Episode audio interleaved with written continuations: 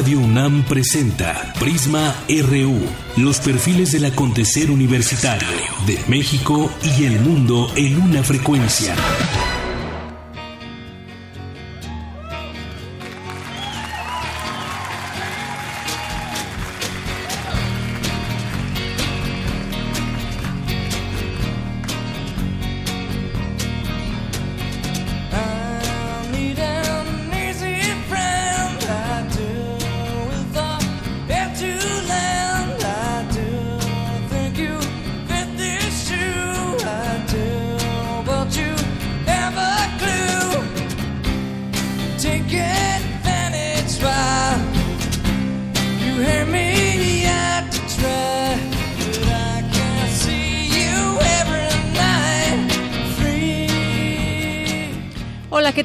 Buenas tardes, bienvenidos a este espacio de Prisma RU y escuchamos esta canción de Nirvana. Eh, escuchamos la voz de Kurt Cobain, quien un día como hoy murió, hace 23 años que murió y bueno, pues lo recordamos así con esta canción que se llama About a Girl de este disco que hizo Unplugged en concierto.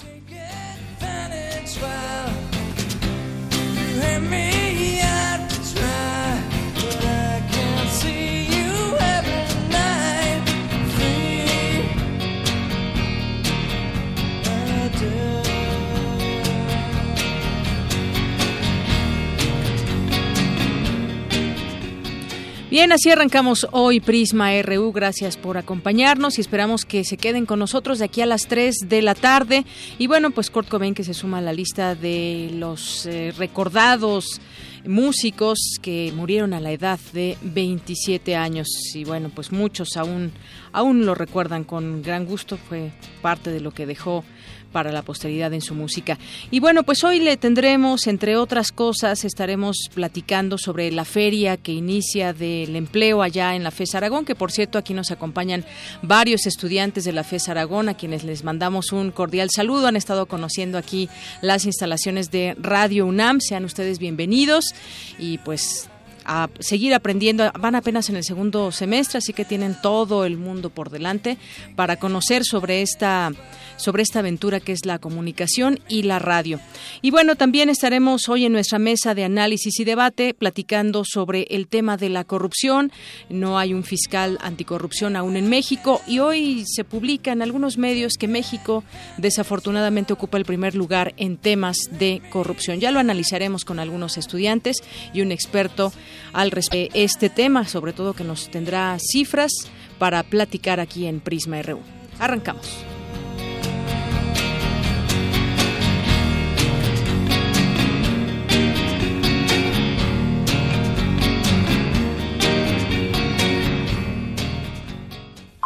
Portada RU.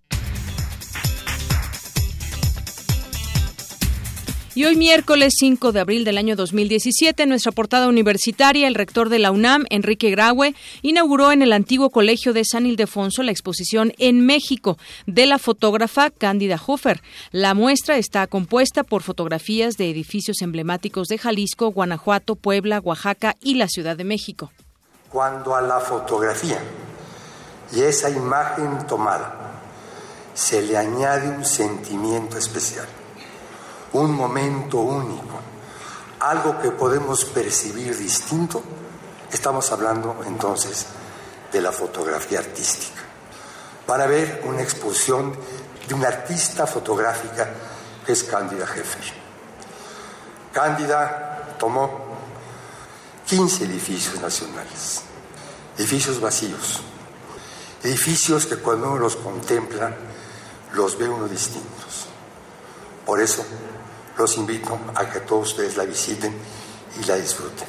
Y sin más, dar las gracias a Cándida Heffer por habernos permitido ver a México de forma distinta a través de sus ojos y de su imaginación.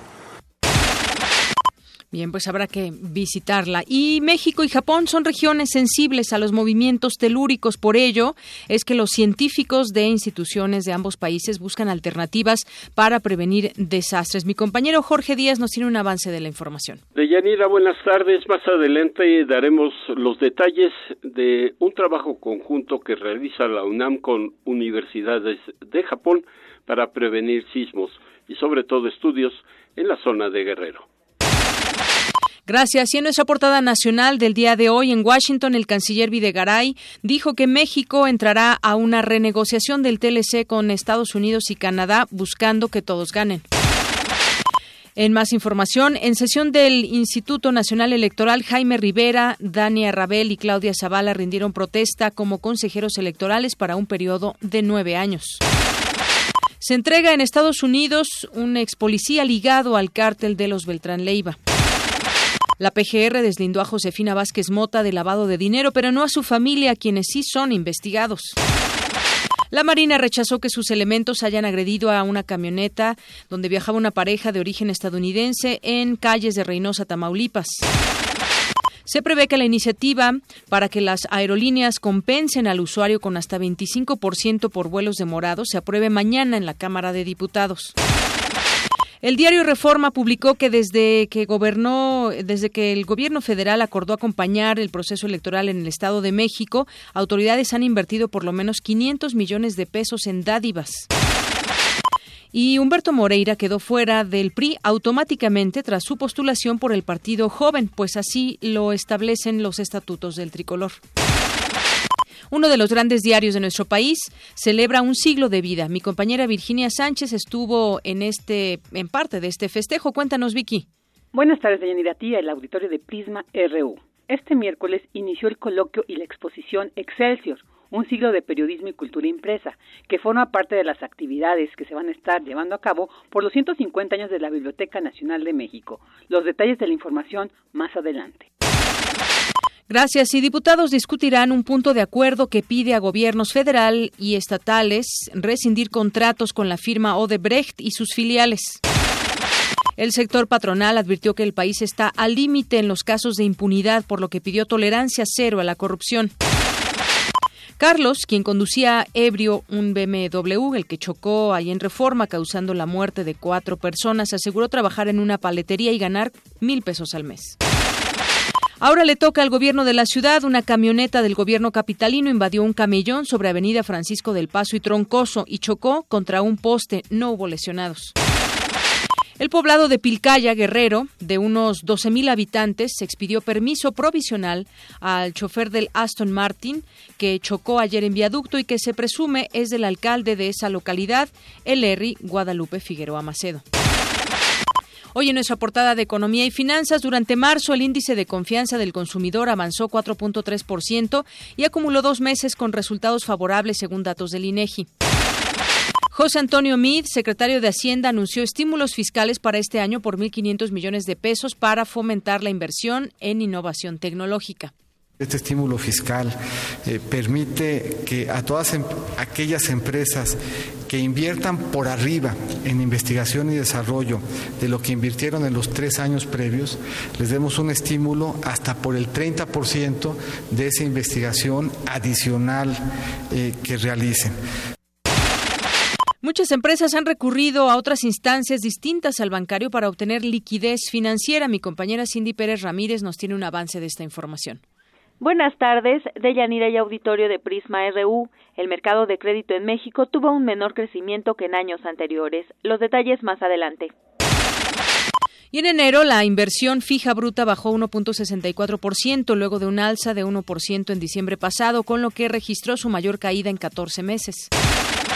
La automotriz china Great Wall Motor considera construir una planta en Nuevo León o San Luis Potosí, estados afectados por políticas de Trump. En nuestra portada internacional, el presidente de Estados Unidos, Donald Trump, removió a Stephen Bannon, estratega en jefe de la Casa Blanca del Consejo de Seguridad Nacional, al reorganizar el órgano. Y el presidente del Parlamento venezolano, Julio Borges, denunció la violencia contra los manifestantes opositores que marcharon rumbo a la sede del Congreso en Caracas. Y nos vamos ahora con un avance de la información internacional que más adelante nos tendrá detalle Eric Morales. ¿Qué tal, Eric? Buenas tardes. ¿Qué tal, Deyanira? Buenas tardes. Hablaremos sobre las manifestaciones simultáneas que se llevaron a cabo precisamente en Caracas, Venezuela, entre opositores y simpatizantes del gobierno de Nicolás Maduro. Además, también hablaremos con un especialista sobre los riesgos a la salud que provoca el gasarín, sustancia utilizada en los ataques químicos en Siria. La información más adelante. Gracias, Eric. Y nos vamos con Tamara Quiroz, que nos tiene un avance de la información cultural. Tamara, buenas tardes. Deyanira Auditorio, esta tarde conversaremos de las aplicaciones sociales del arte con Rosana Suárez, coordinadora del proyecto Mitote, Arte y Desarrollo. Gracias. Y nos vamos contigo, Isaí Morales, en los deportes. ¿Qué tal, Deyanira? Muy buenas tardes. Hoy hablaremos sobre Pumas Oro y su triunfo sobre los Cheyennes del Instituto Politécnico Nacional en la sexta fecha de la Liga Intermedia de la UNEFA. Todos los detalles más adelante. Gracias, Isaí.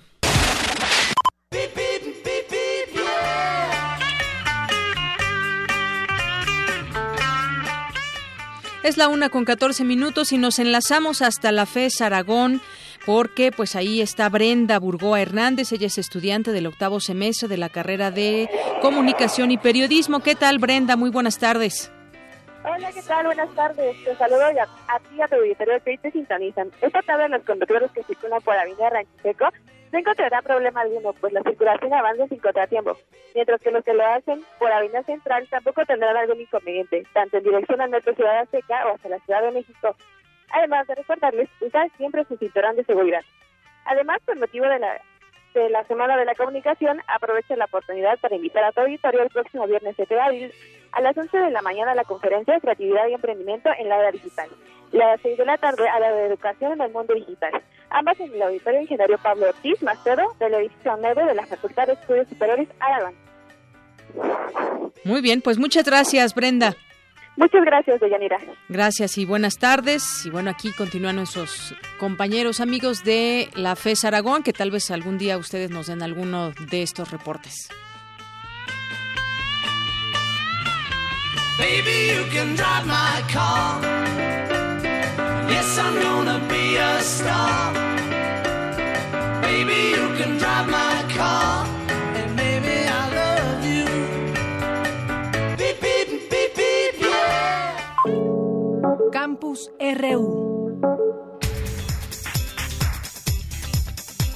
Y en nuestro campus RU, en este día, mi compañera Cristina Godínez nos tiene la siguiente información. Ante el complicado entorno económico y de comercio que se vislumbra para México, es necesario buscar la integración con los demás socios comerciales. Cuéntanos, Cristina. Buenas tardes. Deyanira, auditorio de Prisma RU, buenas tardes.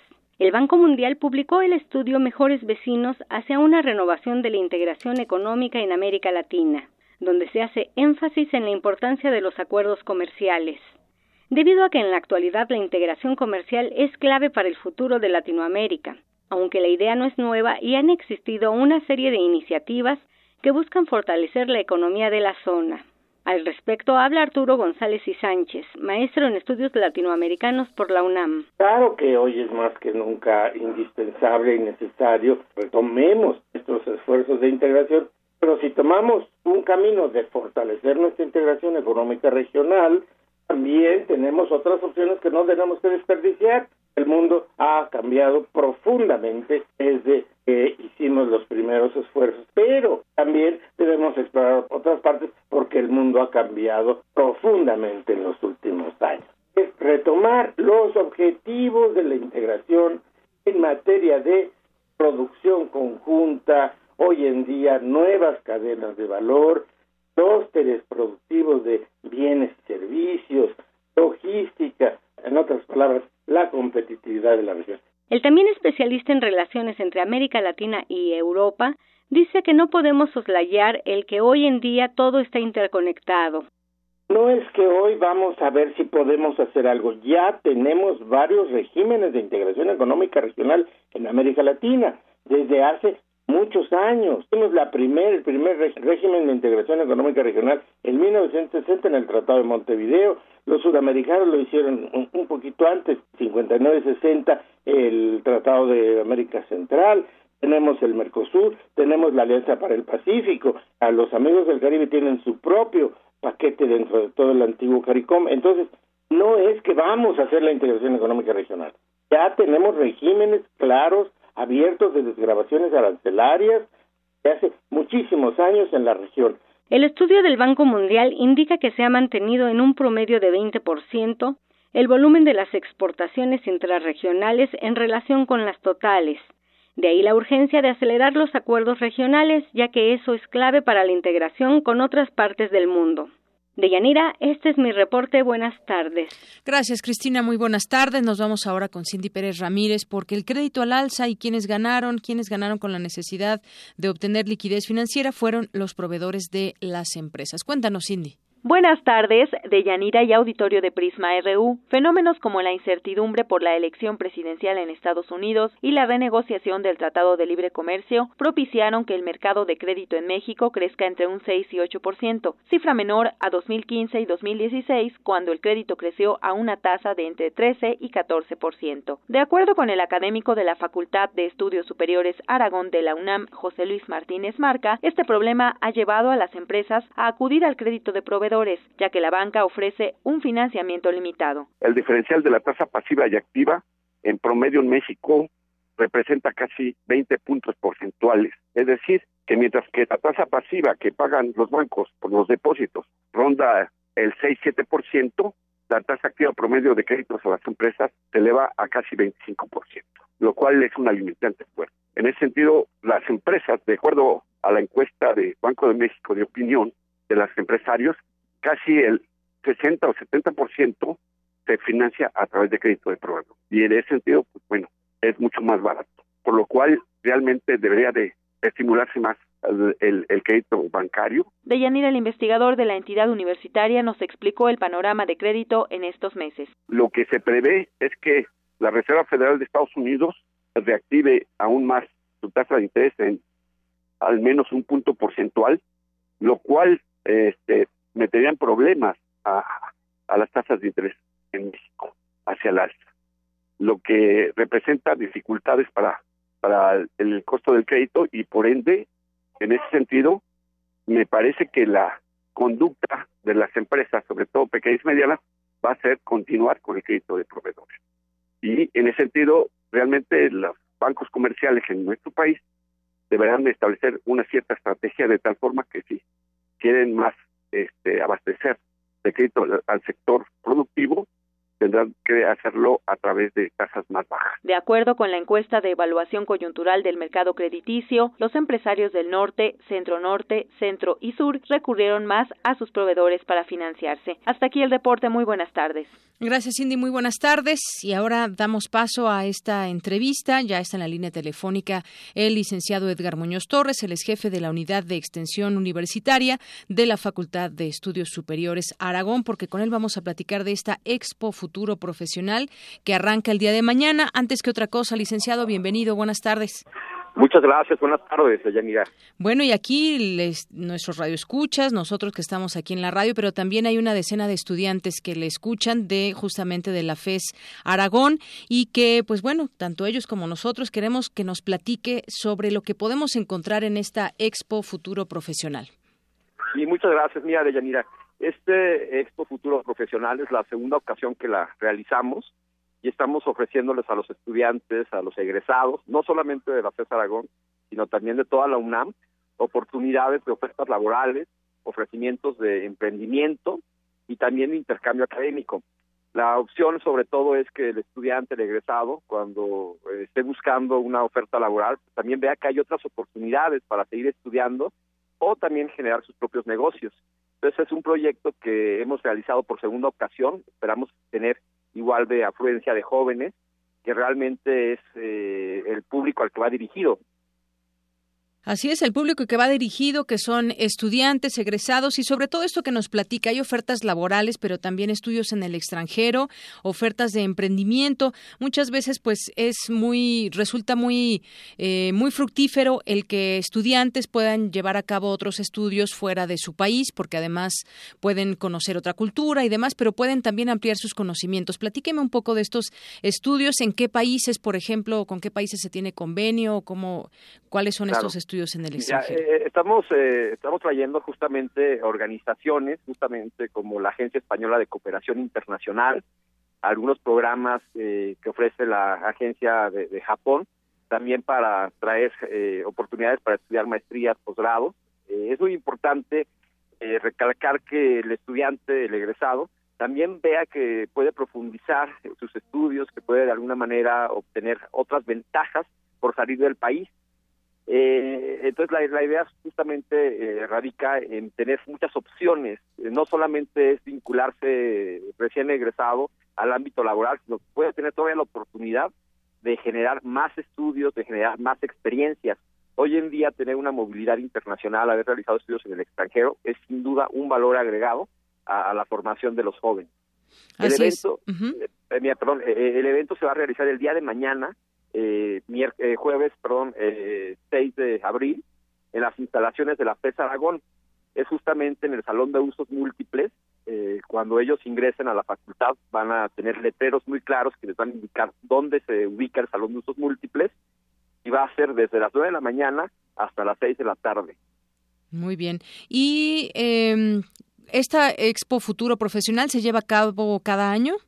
Cada año. Eh, en algún momento era solamente Expo eh, Reclutamiento, pero el año pasado hicimos la conversión de buscar más eh, oportunidades para los jóvenes y por eso se denomina Expo Futuro Profesional. Muy bien. Bueno, pues ahí está la invitación para que, como nos decías al principio, licenciado, no solamente la gente de la FES Aragón, sino de toda la universidad puedan ir, conocer y ver las, conocer las ofertas laborales, qué oportunidades tienen para viajar al extranjero o incluso ofertas de emprendimiento que cuando ya traen cocinando algo entre manos, pues puede ser que puedan tener alguna eh, algún apoyo también para su emprendimiento. Así que mañana a partir de las nueve de la mañana estará esta Expo Futuro Profesional allá en la FES Aragón.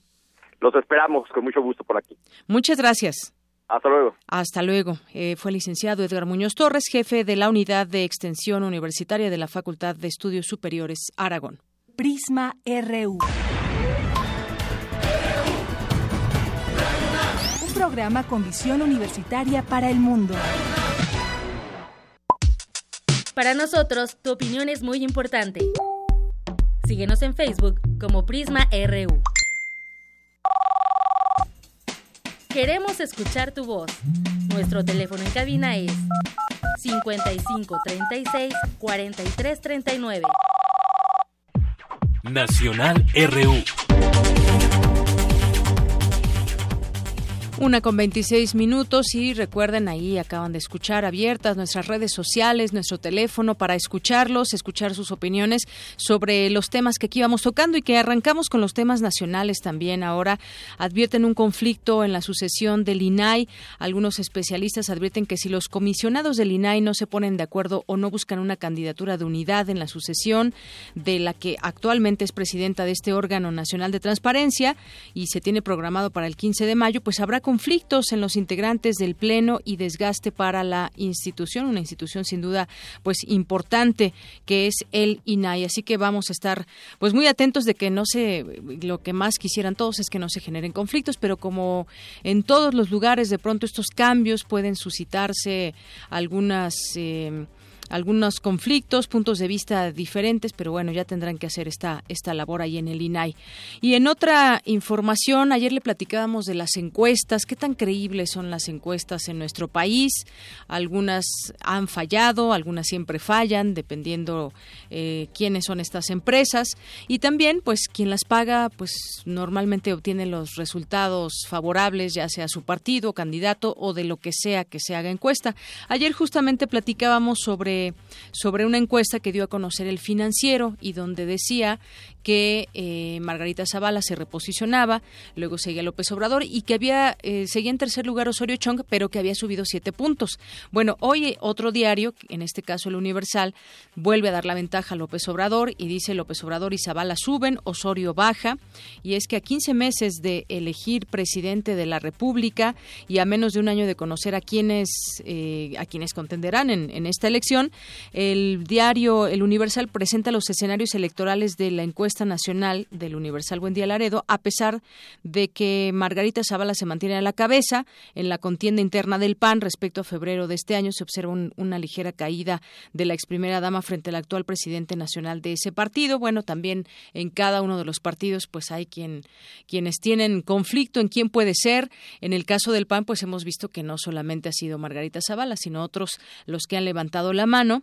Y bueno, pues de esta forma, 35% refiere a Zavala como abanderada, 25% a Naya y tercer lugar con 14% al exgobernador de Puebla, Rafael Moreno Valle, que también es de los que han alzado la mano dentro de su partido. Y en la contienda interna del PRI, el secretario de Gobernación, Miguel Ángel Osorio Chong, se mantiene a la cabeza con 23%. Le siguen el gobernador Erubiel Ávila del Estado de México, Luis Videgaray con 10%, José Narron, Malio Fabio Beltrones y Aurelio Nuño se mantienen sin cambios respecto a la medición pasada. Y en el, en el PRD, Miguel Ángel Mancera, que no es de este partido, eh, no está afiliado a este partido, al PRD, Miguel Ángel Mancera mantiene la ventaja sobre otros que sí son perredistas, como Silvano Aureoles y Graco Ramírez respecto a febrero de este año, pero aquí lo que llama la atención es que Mancera cayó seis puntos. En el grupo de los independientes no hay un claro favorito y Andrés Manuel López Obrador es el más favorecido según esta encuesta en una hipotética contienda con Margarita Zavala y Osorio Chong y Miguel Ángel Mancera y también el Bronco, el líder de Morena obtendría 33% de las preferencias, seguido por Margarita Zavala con 27 y Osorio con 13%, tanto Mancera como el Bronco tendrían cifras de un dígito. Bueno, pues estos datos representan un incremento, un incremento, adiós chicos de FES Aragón, muchos saludos, que les vaya muy bien. Y bueno, pues una caída de tres puntos para Osorio, cuatro para Mancera y uno para el Bronco. Así está esta encuesta, adelantadas, ¿no? Las, encuestas para ir midiendo más o menos cuál es el sentir de, de la gente, pero ayer justamente teníamos esta información, aguas con las encuestas. Bueno, en otras cosas, Javier Corral, que ha estado pues enfrentando varios temas de inseguridad allá en su estado, un asesinato de una periodista, pues dice y justifica los niveles de delincuencia porque dice que el gobierno federal lo dejó solo en el combate a la inseguridad. Aseguró que han disminuido aportaciones, retirado tropas, reducido la capacidad de fuerza policial y bueno, pues ayer estuvo reunido en el Senado con la bancada de su partido, con la bancada del PAN y les dijo que era inaudito que los verdaderos responsables de combatir el crimen organizado tomen ese tema para el golpeteo sobre la colaboración efectiva. Pues si hacemos un poco de reflexión, Varios gobernadores, no solamente Javier Corral, han dicho que el Estado, el, gobierno federal los deja solos, pero la respuesta federal ha ido en el sentido de que los gobernadores no hacen bien su trabajo y entonces no, eh, no arreglan todos los problemas que hay en las policías, no solamente la estatal, sino también las municipales, y así se van en estas eh, acusaciones y el caso es que pues seguimos con estados que no logran no logran revertir esas cifras de delincuencia. Bueno, pues en otras en otros temas temas también que queremos compartir con ustedes. Está este tema, le decía hace unos momentos al arrancar el programa, el tema de la corrupción, que justamente hoy platicaremos sobre, sobre este tema en nuestra mesa de análisis y debate, pues está el caso de la, de la firma Odebrecht, que en algunos países, como en Brasil, Argentina, Perú, Ecuador y otras naciones se ha difundido información, vaya, se conoce quiénes son los funcionarios que han recibido sobornos de esta compañía Odebrecht para conseguir contratos en obras de petroquímica. Pero en el caso de México, más allá de eso y alejado de conocer, de que conozcamos los nombres de quienes recibieron esos sobornos, que no fueron eh, cualquier tipo de soborno, sino bastantes, bastantes millones de pesos. Bueno, pues aquí la Procuraduría General de la República ya reservó hasta por un periodo de cinco años todos los informes, reportes y órdenes de investigación relacionados con este caso. Este fue el resultado de una solicitud de información pública que eh, presentó un particular y de esa manera, la dependencia niega cualquier eh, documento relacionado que acredite el pago de sobornos a funcionarios mexicanos por este lapso, cinco años. No vamos a conocer quiénes recibieron esos, esas grandes cantidades de dinero. La petición se formuló en, en los términos eh, pues que se puede pedir una solicitud, conocer todos los reportes, actas, oficios, resoluciones, correspondencia, acuerdos, directrices o convenios o cualquier otra comunicación emitida y recibida por esta dependencia relacionada con la empresa o de Odebrecht. Pero, pues no, no se tiene respuesta ante ello y en México presuntamente 10 exaltos funcionarios de petróleos mexicanos fueron sobornados para que beneficiaran a esta empresa y su subsidiaria Braskem y estas compañías obtuvieran la asignación del complejo petroquímico polietileno etileno 21 la planta entró en operación en 2016 pues así es en México en otros países se dan a conocer los nombres de quiénes son esas personas que reciben sobornos en México no al contrario se guarda esa información la PGR quizás para otro para otro momento y en otro en otro año y en otro momento político también. Imagínense si conociéramos esos nombres yo creo que sería también una bomba dentro del ámbito electoral que ahora se está viviendo en algunos estados que están en plenas campañas políticas. Y bueno pues hay otros temas como este caso aquí en la Ciudad de México el reglamento que ha tenido pues sí muchas críticas en su momento porque pues parecen altas estas multas que se imponen por parte de este de la de la Ciudad de México del gobierno a través de ese reglamento como pasarse altos la velocidad pero bueno ya ven estos últimos accidentes que hemos tenido. Bueno pues si maneja no texté si maneja no tome y muchas otras cosas que nos alertan para tratar de de tener responsabilidad.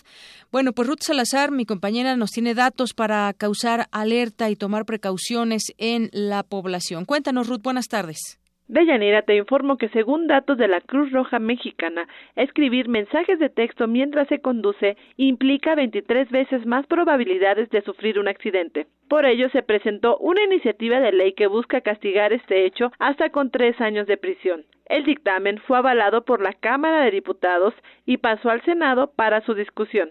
Según datos de la iniciativa, cada año fallecen en México más de 16 mil personas en percances viales, de los cuales casi el 90% pudieron evitarse. Hablar por celular y sobre todo escribir mensajes de texto al conducir desplazó a la ingesta de alcohol como la principal causa de accidentes viales. El maestro Javier Urbina, especialista en psicología ambiental, aseguró que es complicado que la medida disminuya los percances de tránsito. No, lo que ocurre con estas medidas, vamos a llamarles impositivas de decreto, de que tienes que hacerlo porque la ley así lo establece, es que se trata de una medida de control y casi siempre que a la gente le quieren imponer algo, la gente desarrolla medidas de contracontrol. El experto explicó que la reducción de la velocidad con señalizaciones viales es una forma más efectiva para evitar accidentes si uno maneja cuando hay poco tránsito o, no hay tránsito en el eje central de Cerro Cárdenas, por ejemplo, y ve puro, puro, puro semáforo en verde durante 7, 8, 10 cuadras, la sensación que se tiene, la sensación perceptual es de que no va uno en una calle, sino en una carretera. Tiende a aumentar la velocidad. Como no tiene los, las señales visuales que sí se tienen abajo o como se tenían antes, pareciera que va uno más despacio de lo que en realidad va manejando. La percepción de la velocidad es muy diferente cuando se tienen esas eh, percepciones visuales que cuando no se tienen. El año pasado, el reglamento de tránsito de la Ciudad de México fue modificado. Entre otros cambios, los límites de velocidad en las vialidades primarias pasaron de 70 a 50 kilómetros por hora. Javier Urbina dijo que prácticamente nadie respeta esta medida, que sí podría disminuir los accidentes de forma significativa o reducir la fatalidad en los siniestros. Prácticamente nadie respeta el límite de 50 kilómetros por hora en la, en la, en la ciudad. No sé en verdad sobre qué base determinaron que 50 kilómetros por hora fuera la velocidad máxima. Probablemente porque a esa velocidad, si se golpea a un peatón, pues se golpea a otro coche, eh, los daños no son tan fuertes, no hay víctimas fatales. Cabe destacar que México forma parte de la iniciativa del diseño de acción para la seguridad vial, promovido por la ONU que tiene como meta reducir al 50% el número de muertes, lesiones y discapacidades por accidentes de tránsito en nuestro país. Hasta aquí la información de Yanira. Buenas tardes. Gracias, Ruth. Muy buenas tardes. Bueno, ahí algunas de las cifras. Y sí, el, el tema de los 50 y 70 kilómetros por hora en algunas vías, pues sí, mucha gente le es difícil cuando pues no hay tráfico, pues se puede circular quizás hasta 70. Ha sido de los temas de pronto muy polémicos que hay en este, en este sentido. Nos dicen que 20% han disminuido los accidentes. esa sería la buena noticia de todo esto. Pero además, ahora que, como le decía, hay algunos accidentes que se han dado a velocidades que no deberían correrse aquí en la Ciudad de México, México, como casi 200 kilómetros por hora, velocidad con la que se impactó el, el chofer que iba manejando un BMW, el joven que pues mató a cuatro personas. Bueno, pues para prevenir accidentes de tránsito por conducir exceso de velocidad, el gobierno de la Ciudad de México mantendrá el operativo que se llama Carrusel y destinará además helicópteros del agrupamiento Cóndores que están equipados con nueva tecnología a las labores de supervisión vehicular nocturna. El jefe de gobierno remarcó que su administración ha sido severamente criticada por el reglamento de tránsito que entró en vigor a finales de 2015, en especial por las fotomultas. Sin embargo, dijo que ahí está el resultado y son 20% menos accidentes y una reducción importante en el número de víctimas. Si bien resaltó el éxito del programa Conduce también Conduce sin alcohol, consideró necesario trabajar en los puntos donde se venden y consumen bebidas embriagantes y generar conciencia en quienes van a conducir vehículos automotores, pero también en los propios Y pues bueno, justamente hoy les preguntamos a, en el Vox Populi qué opinan sobre el eh, gobierno de la Ciudad de México que usará helicópteros para detectar autos a gran velocidad. Esto fue lo que nos respondieron.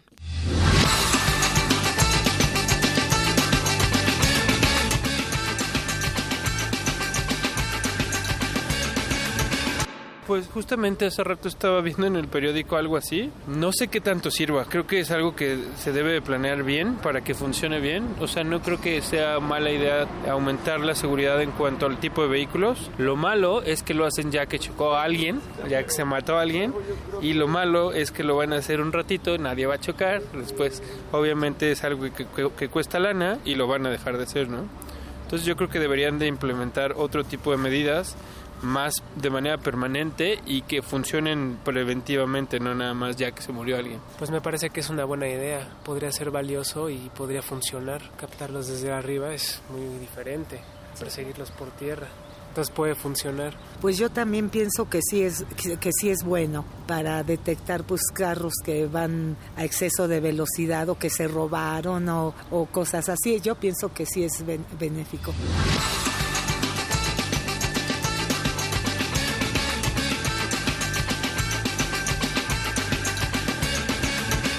Pues sí, si se evitan accidentes, insisto, es algo bueno, pero también el ruido que generan los helicópteros a ciertas horas de la noche, pues seguramente también será perjudicial para quienes los estén escuchando. Pero bueno, eh, ¿ustedes qué opinan? Continúen con nosotros y opinen a través de nuestras redes sociales, en arroba PrismaRU en Twitter, en PrismaRU en Facebook y en, en nuestro número en cabina, que es el 5536-4339. Hubo otro accidente también, además de este muy comentado del BMW. El Eri Guadalupe Figueroa Macedo, alcalde de Pilcaya, puso su renuncia sobre la mesa si se demuestra que es dueño o que iba manejando el automóvil deportivo Aston Martin que se accidentó la madrugada de ayer en la Ciudad de México. En una entrevista, el edil fue tajante y dijo que si a él le comprueban que iba manejando el vehículo, o que el vehículo es de su propiedad, porque además cuesta cuatro millones de pesos, o de algún prestanombres, el funcionario aceptó que el municipio pues otorgó el permiso de conducir y es por ello que está vinculado al incidente, pero negó que sea dueño del lujoso automóvil que tampoco iba manejando. Y bueno, pues en un comunicado el municipio de Pilcaya informó que el vehículo accidentado no pertenece al ayuntamiento ni al edil local. Bueno, el caso es que también iba, iba muy rápido ahí en el viaducto y se estrelló contra otro automóvil. Bueno, el tema de, lo, de la velocidad también habrá que replantearlo entre nosotros mismos, quienes, quienes manejamos, quienes tienen un automóvil y puedan ir a grandes velocidades, pues sí, yo creo que la conciencia, la responsabilidad debe ser ante todo. Y bueno, eh, vamos ahora con esta información. La Secretaría de Energía dice que el robo de combustibles se arraigó socialmente, desafortunadamente, y es que el robo de gasolinas es un delito que a petróleos mexicanos le resulta difícil de erradicar porque está socialmente arraigado y ojalá que este socialmente arraigado no sea socialmente también bien visto, porque eso sería ya, pues, eh, una tragedia, ¿no? En este tema de, del robo de combustible. Esto lo aseguró el titular de la Secretaría de Energía, Pedro Joaquín Codwell. Dijo que hay decomisos importantes, pero es un ilícito que está bastante arraigado socialmente y pues les está resultando muy difícil eh, terminar con este problema y luego de que anunció un convenio de cooperación entre instituciones educativas y autoridades del sector energético, fue interrogado respecto a si el robo de combustibles en ductos de Pemex pudiera afectar las inversiones. Dijo que hasta hoy no, pero pues es un reto para el diseño de las tarifas y de los costos que eso implica. El titular de la Secretaría de Energía recordó las cláusulas de gasolineras que vendían combustible robado. Se continúa trabajando para erradicar ese delito, el cual daña los activos de Pemex, resta ingresos al Estado y deteriora el tejido social.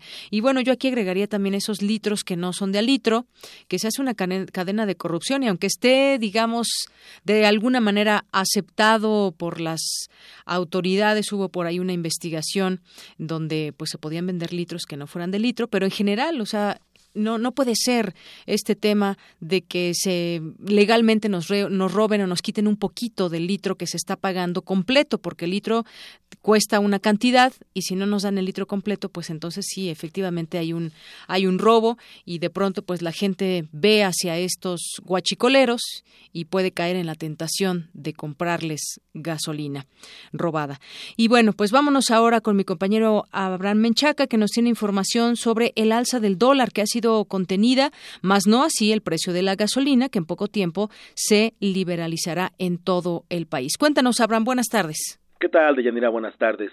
La reciente disminución en el tipo de cambio no se ha reflejado en el precio de la gasolina pese a que la Secretaría de Hacienda anunció que a partir de febrero los combustibles reflejarían su precio real. El maestro Fabio Barbosa Cano, académico del Instituto de Investigaciones Económicas del UNAM, dijo que a pesar de la situación que se presenta desde hace unas semanas en la paridad peso-dólar y la caída en los precios internacionales del petróleo, los precios de la gasolina en nuestro país continúan al alza. Yo pienso que esto nos está mostrando que la política de precios que está fijando el actual gobierno tiene como verdadera razón un objetivo fiscal. Están convirtiendo a las gasolinerías de nuestro país en instrumentos de la recaudación. Por otro lado, también creo que está revelando que el alza de las gasolinas tiene como otro objetivo estimular la inversión privada en la comercialización, distribución, almacenamiento de los combustibles para ir retirando a la empresa estatal de estas actividades. Deyanira, el investigador advirtió que la actual política de hidrocarburos es errónea, ya que el mercado no puede hacerse cargo de todas estas actividades que son estratégicas. Dijo que es preciso mantener la presencia del Estado para surtir el combustible a regiones distantes de las costas. Es necesario mantener al Estado en estas actividades este, para poder cumplir eh, tareas y obligaciones eh, como pueden ser la necesidad de proteger a algunos consumidores eh, ligados a la producción agrícola y que consumen diésel, a algunos sectores eh, articulados actividades como la pesca que también consumen diésel marino, etcétera. Creo que la sociedad mexicana tiene que ir pensando en estas alternativas para que podamos eh, recuperar las tasas de crecimiento y el papel de los hidrocarburos eh, no como un obstáculo al desarrollo, sino como un recurso que pueda facilitarnos el crecimiento económico. Este miércoles el dólar se cotiza a la venta en 19 pesos con 5 centavos y a la compra en 18 con 25, mientras el costo máximo de la gasolina magna es de 16 pesos con 51 centavos por litro, el de la premium 18 con 27 y el diésel 17 con 48. De general la información que tengo. Buenas tardes. Gracias, Abraham Menchaca. Y bueno, pues en algunas otras cosas. Aún no se tiene fiscal, proponen un pacto anticorrupción, sin pactos anticorrupción, que unan a todos los actores, se corre el riesgo de caer en un sistema. Hemos visto que arranca ese sistema anticorrupción, pero no hay fiscal y eso es algo muy grave porque no se están cumpliendo los tiempos y los perfiles pues van quedándose a la saga varios, eh, varios candidatos por diversas razones, pero el caso es que todavía no se elige a este fiscal anticorrupción con todas las características que debe de haber, pero pues estaremos esperándolo porque es un tema que urge aquí en México. Ya lo platicaremos más adelante en nuestra mesa de análisis y debate en nuestra segunda hora de Prisma RU.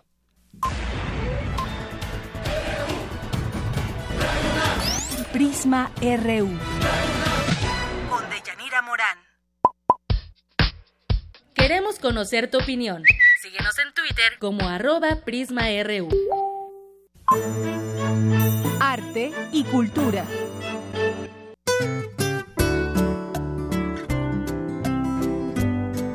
¿Qué tal, Tamara? Buenas tardes. Adelante. Deyanira, muy buenas tardes. ¿Cómo estás? Muy bien, muchas gracias. Yo quiero preguntarle también al auditorio cómo está el auditorio. Pues que, que se manifiesten digan. por redes sociales o también por teléfono al 5536-4339. Deyanira Auditorio, Proyecto Mitote es una iniciativa artística mexicana de consecuencias sociales y ambientales que propone la introducción de la cultura y el arte en la organización comunitaria. Pero para ampliarnos la información, esta tarde nos acompaña Rosana Suárez Vázquez. Ella es ambientóloga y coordinadora de Mitote Arte y Desarrollo AC. Muy buenas tardes, Rosana. Hola, buenas tardes, Tamara. Eh, antes que nada, pues muchísimas gracias por la invitación eh, y saludamos con, con alegría a todas las personas que nos escuchan. Muchísimas gracias y también nos acompaña en la línea la maestra Mónica Mendoza. Ella es académica, investigadora de la Facultad de Filosofía y Letras de la UNAM y también forma parte del equipo de trabajo de Mitote Arte y Desarrollo. Mónica, bienvenida y muy buenas tardes. Buenas tardes y muchísimas gracias a ti, Tamara, y al auditorio. Gracias. Eh, Rosana, Mitote ha recibido varios premios por las actividades que realizan, pero ¿puedes eh, hablarnos de los objetivos de esta asociación? Ok, bueno, Mitote surge en el año 2000 eh, de- como proyecto Mitote. Eh, lo que busca es una aplicación social del arte que busca precisamente la, la transformación social a, a través del arte y acercar el arte a todas las personas. Eh, surge como aplicación de la música, del teatro y lo mezclamos con ecología porque todos los instrumentos pues, escenográficos eh, y musicales se construyen con material de reuso.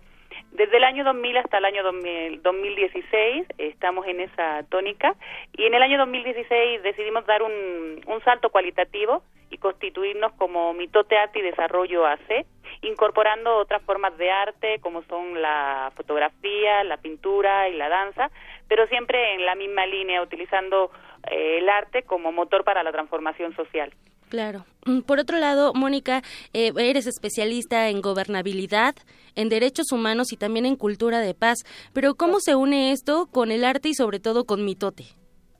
Eh, bueno, pues el arte es una manifestación por excelencia de lo humano y conjuntar eh, precisamente la expresión que se puede dar a través de las artes plásticas, del teatro y de la danza son un excelente recurso para construir relaciones que, eh, que busquen la equidad social, que busquen la justicia social. El arte es, yo diría, el medio por excelencia, porque el arte implica juego, implica imaginación, implica creatividad y en eso las personas nos encontramos. ¿Y, y cómo, cómo, cómo podríamos definir eh, eh, las aplicaciones sociales en el arte también? Sobre todo en este curso que, bueno, más adelante vamos a dar detalle del curso que van a impartir. Pues la aplicación social del arte precisamente lo que lo que trata es de eso, ¿no? acercar el arte a todas las personas y permitir que permitir que todas la- las personas tengan acceso y la posibilidad de investigar tanto en sus su- subjetividades como individuo como colectividad eh, y rellenar pues esa parte, ¿no? Siempre estamos en busca de de las necesidades reales del, del ser humano. Hay necesidades materiales sin lugar a dudas, pero hay otras necesidades eh, espirituales que tienen que ver más con la creatividad, con el desarrollo de, de lo que somos como individuos y como sociedad. Y lo que buscamos es precisamente eso. Como bien decía Mónica, el arte es una herramienta estupenda que nos permite rápidamente conectar ¿no? y comunicar de corazón a corazón y pues construir comunidad de una manera muy rápida eh, y con una respuesta pues muy favorable. Todo, todas las personas eh, sin necesidad de, de, ser artistas profesionales, de una u otra manera encontramos placer ¿no? en el arte y en, en poder eh, pues tenerlo al alcance de, de, nuestras vidas y poderlo desarrollar en nuestra cotidianidad, ¿no? Claro, el curso Construir Comunidad a partir de la cultura de paz inició con un primer grupo el pasado 3 de abril, pero se impartirá una segunda sesión. Mónica, ¿qué temas se abordan en este curso? Sí, mira, Tamara, en este curso vamos a hablar de derechos humanos, que es el gran, digamos, paradigma y el, el, el eh, sí, digamos, el, gran paradigma para trabajar la cultura de paz. Vamos a trabajar derechos humanos, de allí la noción de cultura de paz y la cultura de paz contrastada también con la idea de la violencia y de la no violencia. Em, e, esto tiene por objetivo brindarle herramientas a las personas que asistan para trabajar en soluciones creativas ante los conflictos que se dan en la cotidianidad pero todo esto, repito, bajo un enfoque de derechos humanos, dado que los derechos humanos nos dan, el, eh, digamos, la pauta para respetar la dignidad de todas y todos. Claro, Mónica, tú impartes este curso, ¿verdad? Así es. ¿Y dónde podemos inscribirnos o, tener mayor información eh, respecto a la duración y, a las fechas para el, grupo B de este eh, curso? Sí, este, vamos a estar el 29 y 30 de abril y el 6 y 7 de mayo. Y bueno, en la página de Mitote Arte y Desarrollo están eh, los datos, los contactos para que se puedan inscribir. Esperamos a todas y todos los que deseen eh, construir de manera creativa en sus comunidades. Claro, y sobre todo esta parte que, que menciona, ¿no? Cómo la música se aplica, eh, también el ritmo, eh, también podríamos hablar, bueno, la dirección de orquestas que Mitote, Proyecto Mitote construye, bueno, es una orquesta construida por basura, por así decirlo. Entonces, eh, no nos podemos perder este, este curso que se va a impartir 29, 30 y el 6 y 7 de mayo. ¿Algo más que, que deseen agregar respecto a este curso? Pues bueno, yo, perdona, Mónica. Sí, sí, adelante. Eh, quería pues invitarlos, como dice Mónica, a visitar nuestra página mitoteartidesarrollo.org eh, y a que vengan, ¿no? que se animen. Eh, pensamos que estamos en una coyuntura en donde precisamente promover los derechos humanos y cultura de paz es esencial y fundamental para construir un mundo diferente y esperamos que, les entusiasme la idea y aquí estamos. Claro. Sí, yo les invitaría igual a todas y todos, eh, creo que eh, tenemos que estar conscientes que vivimos en estructuras violentas que hacen que reproduzcamos eh, acciones que lastiman, que hostilizan los ambientes y darnos cuenta en un primer momento de todas estas estructuras es un paso enorme para trabajar en una sociedad distinta. Entonces, eh, evitar tanto sufrimiento que hay en el mundo, esta es una manera de hacerlo, ¿no? Darnos cuenta de cómo reproducimos y de cómo están las estructuras para combatirlas. Claro, acercarnos al arte siempre, siempre es un bálsamo para el alma, ¿no? Y sobre todo para el espíritu y, y sobre todo este tiempo que estamos viviendo eh, de mucha violencia y, bueno, sabemos lo que estamos viviendo globalmente. Así es. Muy bien, pues agradecemos mucho la invitación que nos hacen. Lo vamos a compartir también en nuestras redes sociales. Rosana Suárez y eh, Mónica Mendoza, muchísimas gracias por la invitación. Muchísimas gracias a ti, Tamara, y a todo el equipo. Claro que sí. Muchas gracias. Excelente tarde. De Yanira, eh, ellas fueron la ambientóloga Rosana Suárez y la maestra Mónica Mendoza de Mitote Arte y Desarrollo AC. Ah, en un momento compartimos toda la información para todos aquellos que nos acompañan y que nos siguen en redes sociales también para que se acerquen y no pierdan la oportunidad de, acercar, de acercarse a este curso. Ah, Mitote. Así es. Gracias, Tamara. Les deseo una excelente tarde. Hasta luego. ¿Y tu nota? Ah, sí, también tenemos, tenemos una nota, ya lo mencionabas al inicio del programa. Eh, se inauguró una exposición bastante interesante. Vamos a escuchar.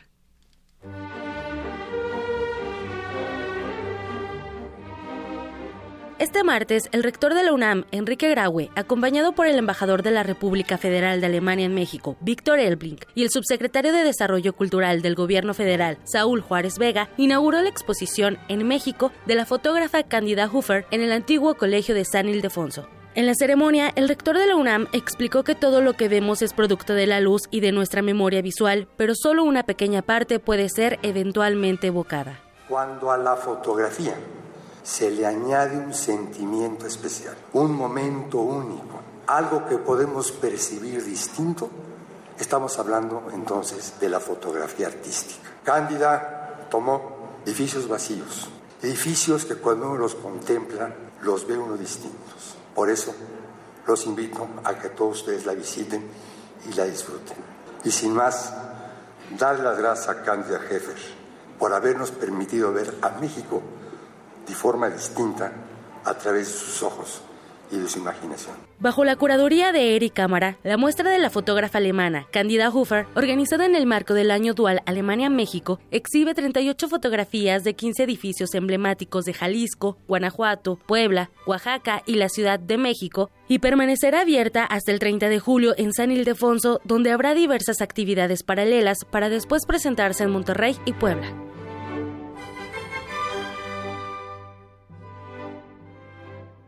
Prisma RU.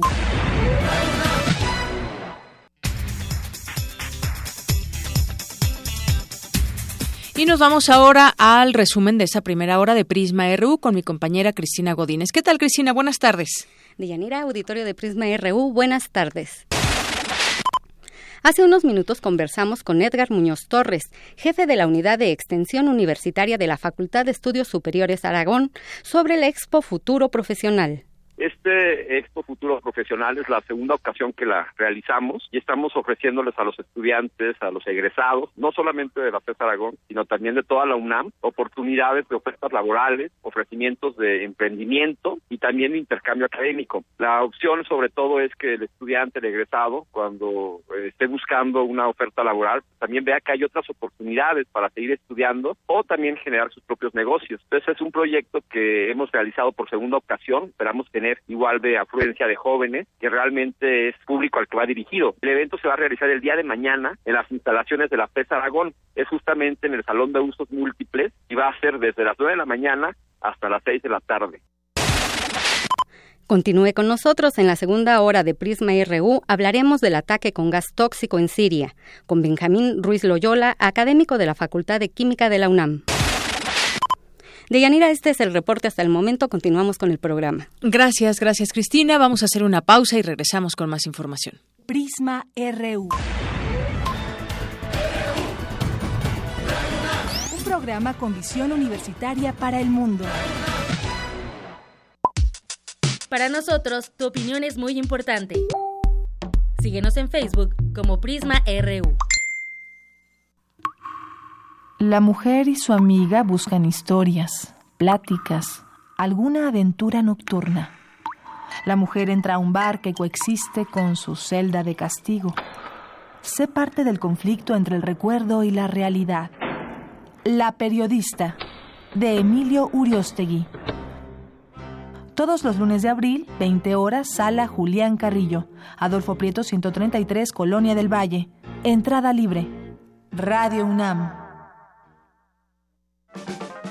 Libros, música, danza, teatro, exposiciones, talleres, presentaciones editoriales y mucho más. En la gran celebración de los lectores. Fiesta del Libro y la Rosa, 21, 22 y 23 de abril. Centro Cultural Universitario. Invita a la Universidad Nacional Autónoma de México a través de la Coordinación de Difusión Cultural. Entrada libre. Consulta sedes alternas y cartelera en www.universodeletras.unam.mx. Habla Alejandra Barrales, presidenta nacional del PRD. La difícil situación que vive nuestro país requiere que los ciudadanos pensemos la política que México necesita. La política que México necesita le hace frente a Trump. La política que México necesita defiende nuestro petróleo. La política que México necesita no es la del PRI, ni la de los que creen que no necesitan a nadie para cambiar las cosas. Por eso desde el PRD alzamos la voz, para construir juntos la política que México necesita. PRD. El Museo de Arte Moderno abre sus puertas a la exposición La Colección, Escenarios de Identidad Mexicana, que ofrece un recorrido por iconografías de la identificación nacional mediante 97 piezas de 47 artistas, entre pintura, dibujo, escultura, fotografía y gráfica. La muestra, la colección, Escenarios de Identidad Mexicana, se puede visitar en el Museo de Arte Moderno en el Bosque de Chapultepec, Ciudad de México.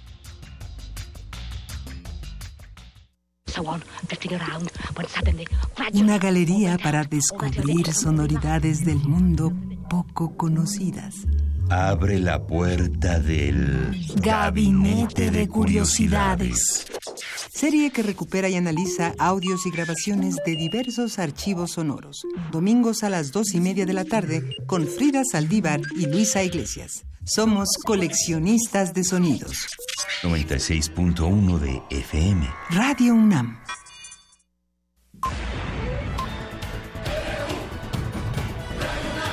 Prisma RU. Con Deyanira Morán. Queremos conocer tu opinión. Síguenos en Twitter como arroba PrismaRU. Continuamos aquí en Prisma RU, son las 2 de la tarde con 3 minutos y arrancamos nuestra segunda hora del programa, mandando saludos a quienes nos han escrito a través de las redes sociales, como Magda González, eh, Jorge Rojas Ramírez, a El Zarco Iquetecuani, que dice si lo que buscaban era una felicitación, lo consiguieron con la entrada, con la música. Muchas gracias, Iquetecuani. Miguel, Miguel La Odisea también nos escribe por aquí, Alex Cardiel manda saludos saludos a todo el equipo. Dice que hacen posible este noticiario tan indispensable. Gracias, Alex Cardiel. También a José Alanís, que nos da aquí varios puntos de vista sobre varios temas que aquí hemos, hemos tocado. Nos dice el objetivo es que la bella Latinoamérica y el Caribe sea una sola confederación, mejor que la Unión Europea. Eh, Mario de Jesús, Juan Ángel también, que nos dice eh, felicidades, tienen mucho de estar transmitiendo este programa. Pues vamos para un año apenas, Juan Ángel muchos saludos.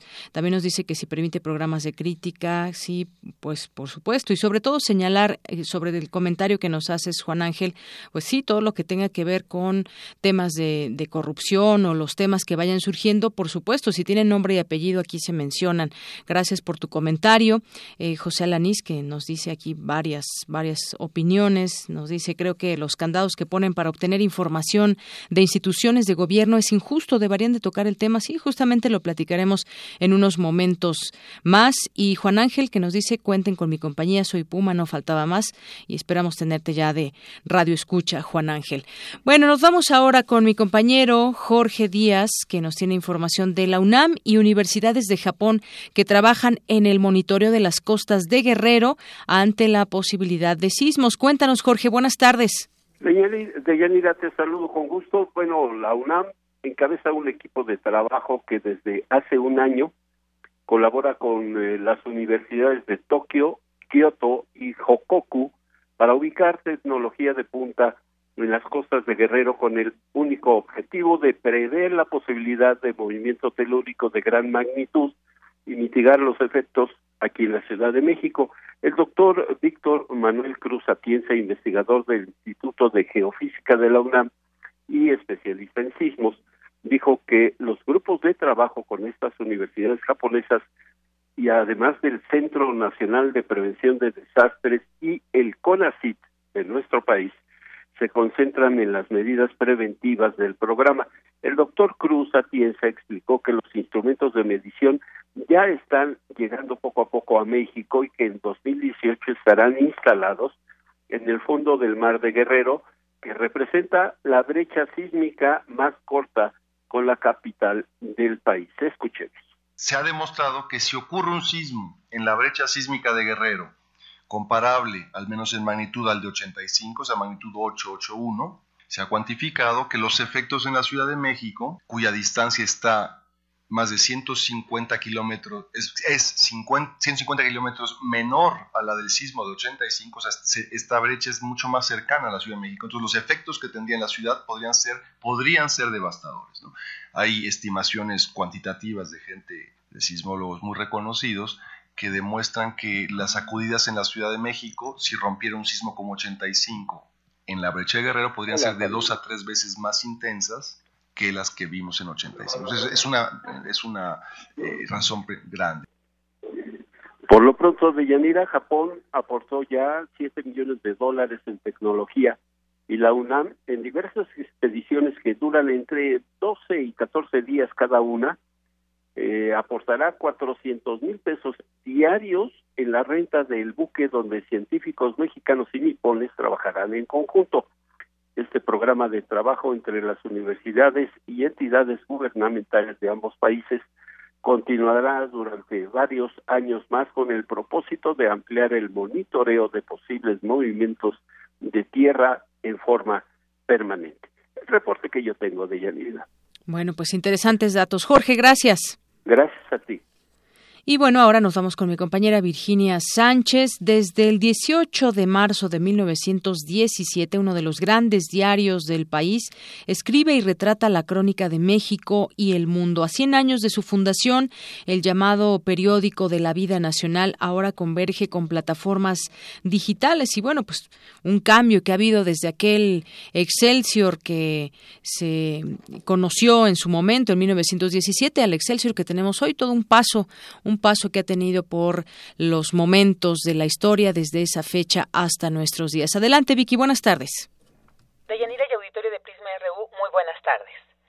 En el marco de la celebración por los 150 años de la Biblioteca Nacional de México y los 50 años del Instituto de Investigaciones Bibliográficas de la UNAM, este miércoles inició el coloquio y exposición Excelsior, un siglo de periodismo y cultura impresa, para celebrar los 100 años de este diario. Durante la primera mesa, Historia y Contexto, Arno Burkholder presentó una reseña de su libro La Red de Espejos, una historia del diario Excelsior 1916-1976. Por su parte, Lilia Vieira, académica del Instituto de Investigaciones Bibliográficas, habló sobre la relación del presidente de México Manuel González con Excelsior. Además, se refirió al ejercicio del periodista y el historiador, de lo cual señaló lo siguiente. Señora reflexión que enmarca los mecanismos que puntualmente sujetan el oficio del periodista, la manera en que emplean su información como redactor de noticias al momento de ahondar en un hecho histórico y el publicar ágilmente el artículo antes de que se enfríe la noticia y darla a conocer a un público ávido del suceso, de la información. En contraparte, el historiador elige sus temas de investigación, selecciona sus fuentes a las que aplica un análisis historiográfico en el que establece los motivos por los que un testimonio fue redactado señala quién lo escribió, cuándo lo hizo y con qué objetivo. A diferencia del periodista, el historiador tiene tiempo para madurar sus juicios, escribe y deja reposar su texto antes de entregarlo al editor. Sus afanes son guiados por el conocimiento del pasado para comprender el presente y establecer algunos juicios en torno al futuro. En tanto, la profesora universitaria Laura Edith Bonilla revisó el desarrollo de este rotativo en el contexto de la modernidad postrevolucionaria. Podemos decir que Excelsior fue un periódico moderno que retomó el pasado inmediato para vincularlo con el presente, que la experiencia de un periodismo decimonónico se retomó y se modernizó y que esto lo observamos en la actitud empresarial con la que se manejó la información. La revolución hecha gobierno marcó nuevos rumbos al periodismo. Sin ataduras, se estableció que era una empresa. En el porfiriato se acabaron a Manuel Caballero cuando dijo que el periodismo era una empresa. Ahora lo decía abiertamente y no pasaba nada. Por supuesto, eran nuevos tiempos, que había que persuadir al público para comprar y que el fortalecimiento del capitalismo también fortalecería la democracia. Lo importante era que a través del periodismo como el de Excelsior se construía al país. El coloquio conformado por seis mesas concluye este jueves, mientras que la exposición, que muestra una retrospectiva gráfica de Excelsior con publicaciones originales, podrá visitarse en el primer piso de la Hemeroteca Nacional hasta el mes de julio próximo. Hasta aquí el reporte. Muy buenas tardes. Gracias, Vicky. Muy buenas tardes. Prisma RU.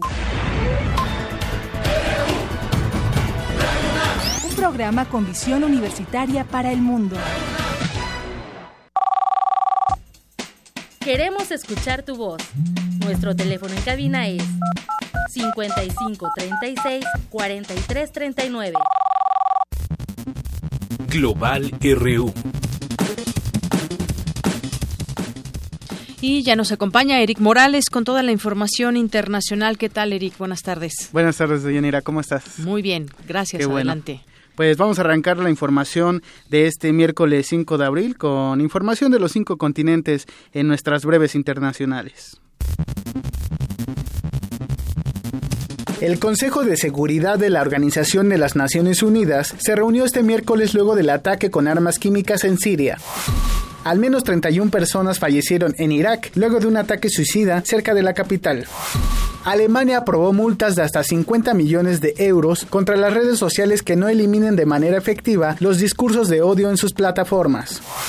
El juicio que sostiene el Tribunal Electoral brasileño contra el presidente Michel Temer se aplazó para el viernes. Con esto, el mandatario ganó tiempo para preparar su defensa, pues el proceso podría terminar con su destitución. Habla Herman Benjamin, juez a cargo del caso. La elección de 2014 será conocida en el futuro como la más larga de la historia brasileña. Cerramos las urnas y contamos los votos, pero el resultado final permanece en discusión por vía de la judicialización. El presidente estadounidense Donald Trump reorganizó su Consejo de Seguridad. El magnate retiró a su asesor principal, Steve Bannon. El Eleven Madison Park de Nueva York fue consagrado como el mejor restaurante del mundo en 2017. El restaurante Puyol de la Ciudad de México se ubicó en la posición 20. Ahí está la información de los cinco continentes en nuestras breves internacionales. Y en otra información de Yanira, ayer comentábamos aquí en Prisma RU eh, los hechos lamentables en Siria, donde se realizó un ataque con armas químicas presuntamente aplicado por las fuerzas oficiales del presidente Bashar al-Assad.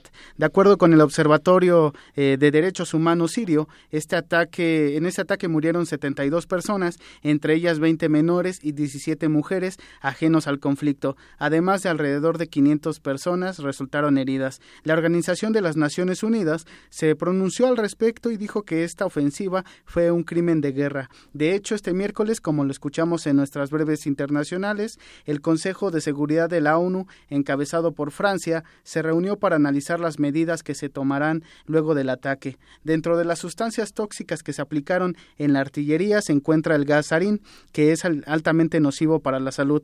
Y para hablarnos de este tema tenemos en la línea telefónica al maestro Benjamín Ruiz Loyola, quien es académico de la Facultad de Química de la UNAM y que nos explicará los riesgos de usar este tipo de sustancias. Buenas tardes, maestro, ¿cómo está? Le saludan de Yanira Morán y Eric Morales. Buenas tardes. Muy buenas tardes a ustedes y al auditorio que nos acompaña. Buenas tardes. Maestro, se dice que 5 miligramos de esta sustancia podrían eh, matar a una persona del gasarín y se estima que un ataque como el de ayer, se, en, un ataque como el de ayer se utilizaron hasta 3 kilogramos. Esto sin duda es un grave riesgo a la salud de la población. Efectivamente, esto, los gases nerviosos o los agentes neurotóxicos son terriblemente eh, tóxicos o son casi mortales por necesidad. Eh, la gente que no muere en el ataque queda eh, con problemas en el sistema nervioso prácticamente de por vida.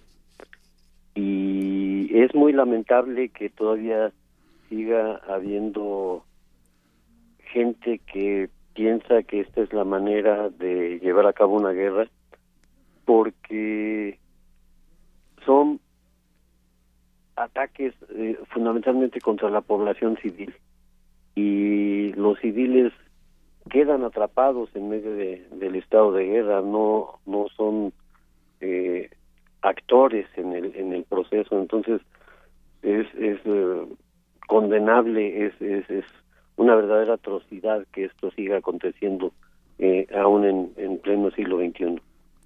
Maestro, se dice que también los efectos de este gas pues dependen del grado de exposición. Eh, pueden ir desde irritación en los ojos, tos, dolor de cabeza, hasta precisamente como nos mencionaba, eh, alteraciones en el sistema nervioso, también fallos respiratorios, vómitos y diarreas.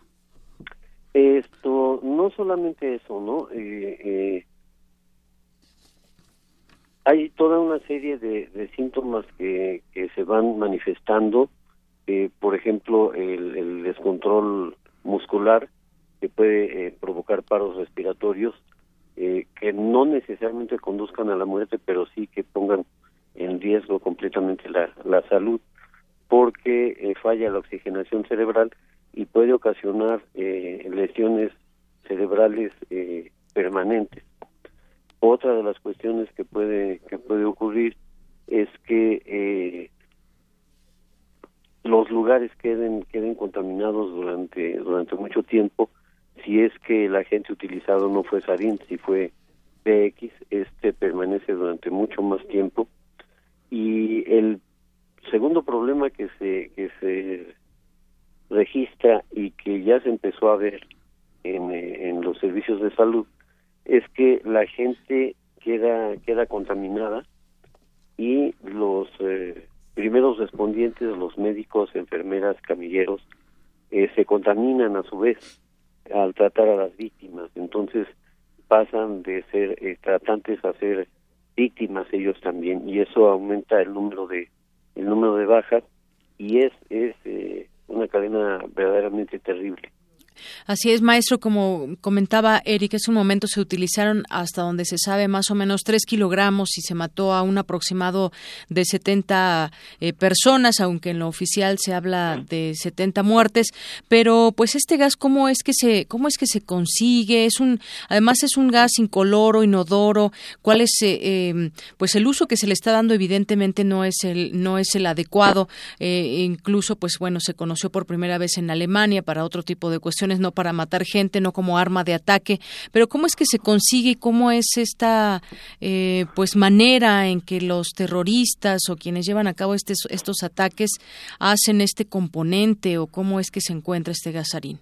Bueno, eh, eh, empecemos por, por mencionar que aunque lo conocemos popularmente como gasarín, no es un gas, es un líquido que se que se evapora rápidamente pero es un líquido esto quiere decir que puede que puede de alguna manera eh, eh, eh impregnar eh, ropa impregnar suelos impregnar superficies y de ahí comenzar a, evaporarse.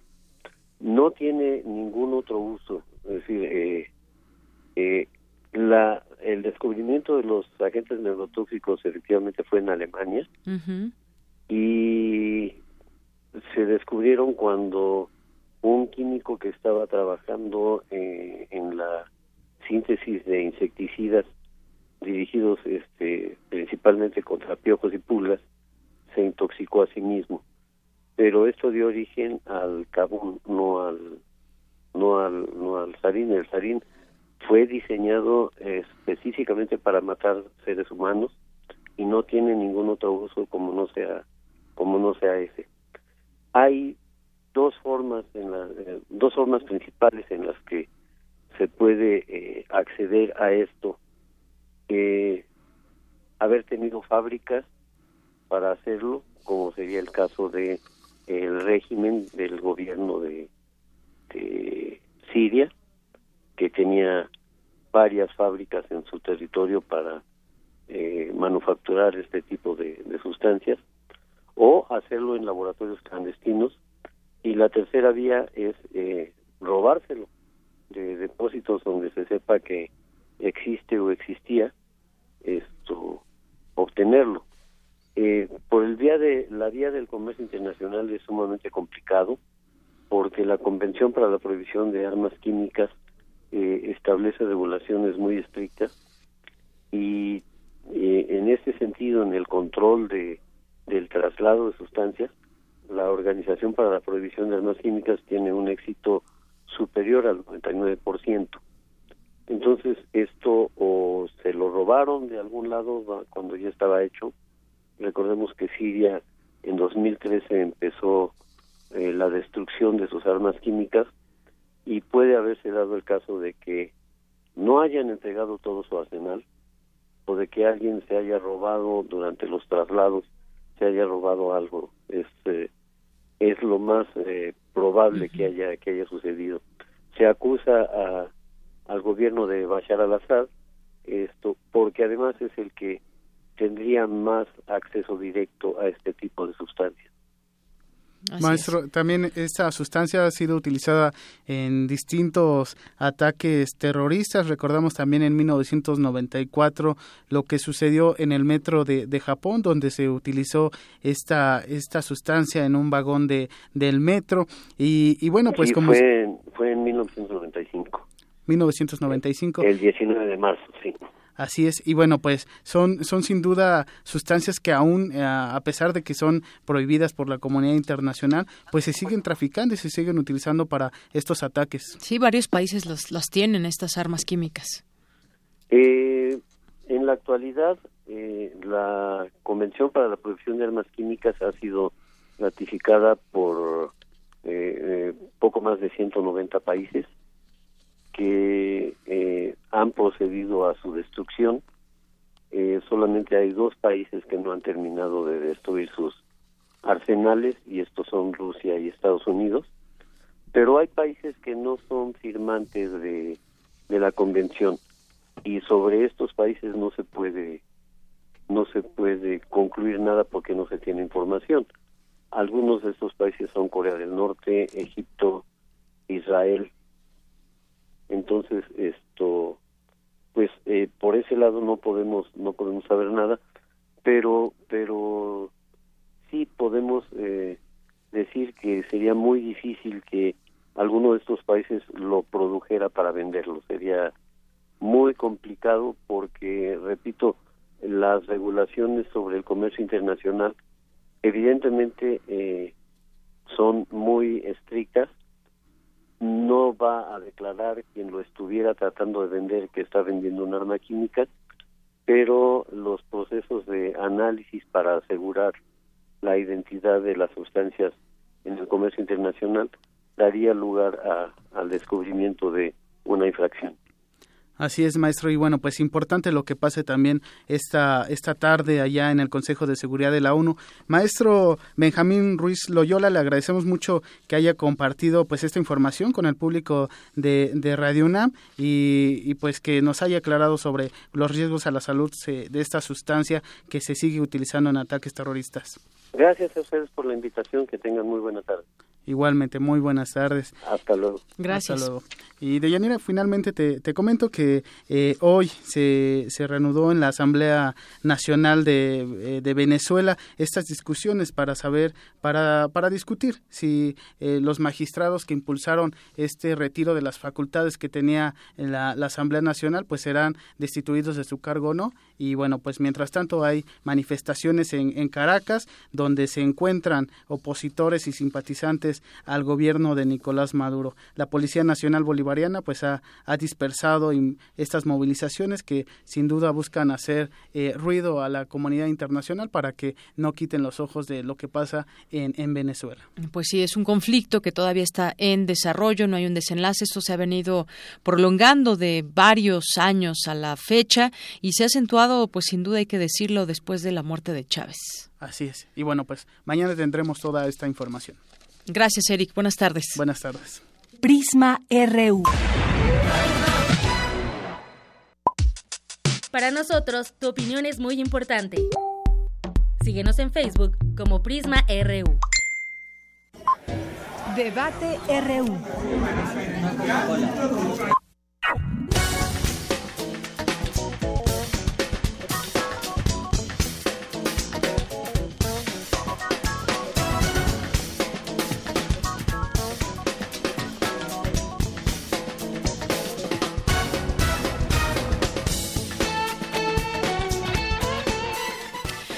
Y entramos a nuestro miércoles en esta mesa de análisis y debate, hoy con el tema de la corrupción y bueno, pues el Sistema Nacional Anticorrupción, su lanzamiento, la elección del fiscal que todavía no se tiene y las cifras que alrededor hay en México sobre este tema.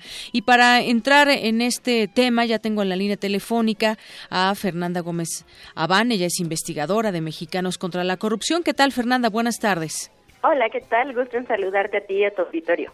Fernanda, pues hay cifras que nos siguen poniendo en primer lugar en los países del mundo como uno de los más corruptos, si no es que el más corrupto. Hoy sale una nota, por ejemplo, en, eh, la revista Forbes que hace alusión a que México, pues todo lo que le cuesta este, este problema, al menos 10 mil millones de dólares al año en corrupción. Y bueno, pues este mal se ve como si no fuera a terminar.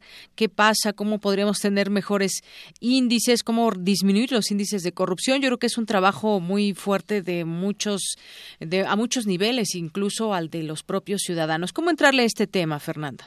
Sí, así es. La corrupción es, pues, es sintomático de las debilidades que tenemos como país, como Estado, de nuestro gobierno. Eh, y, y es un tema tan complejo que hay que entrarle de diferentes aristas.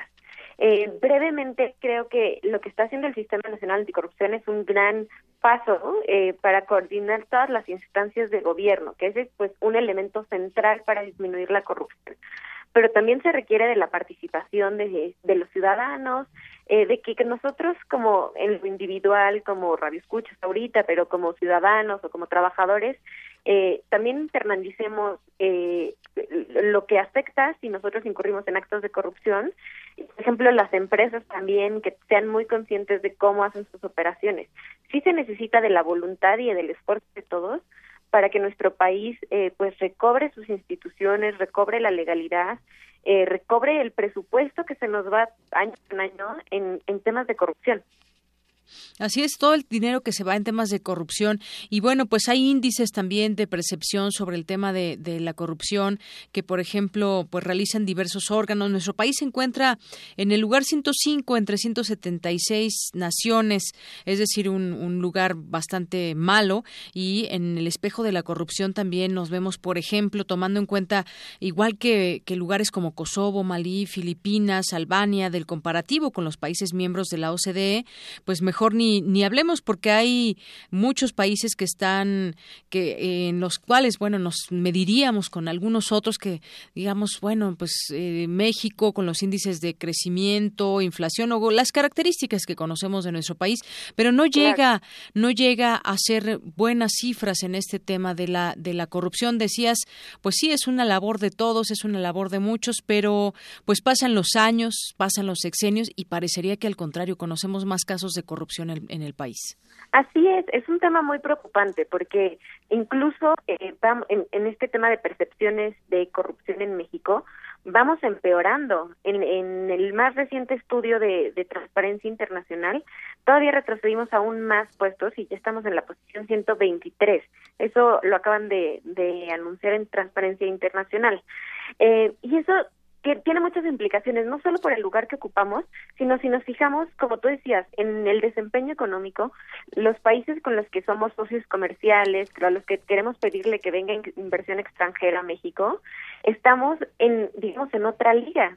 Somos, en, en términos de la OCDE, del G20, de los BRICS, excepto por Rusia, tenemos los peores comportamientos, incluso peor que Brasil, que ahora conocemos todos estos escándalos de corrupción. Y eso tiene que ver con que en Brasil sí han hecho algo. Y en México, como tú bien decías, cada vez conocemos más casos de corrupción, pues un poco porque los medios le dan más cobertura a estos casos, pero también es un país en el que alguien es corrupto y no pasa nada. Tenemos cerca de 10 gobernadores eh, en fechas recientes que están acusados de actos de corrupción. Los tenemos prófugos de la justicia, excepto por Andrés Granier, que es el, el que recuerdo ahorita en este momento. Y los que han llegado a pisar tribunales no estamos seguros si vamos a poder proceder penalmente contra ellos. Piensa en Rodrigo Medina en, eh, de Aguascalientes, eh, Reynoso perdón, de Aguascalientes. Eh, entonces, el problema en México no solo es el alto grado de corrupción, sino el alto grado de impunidad.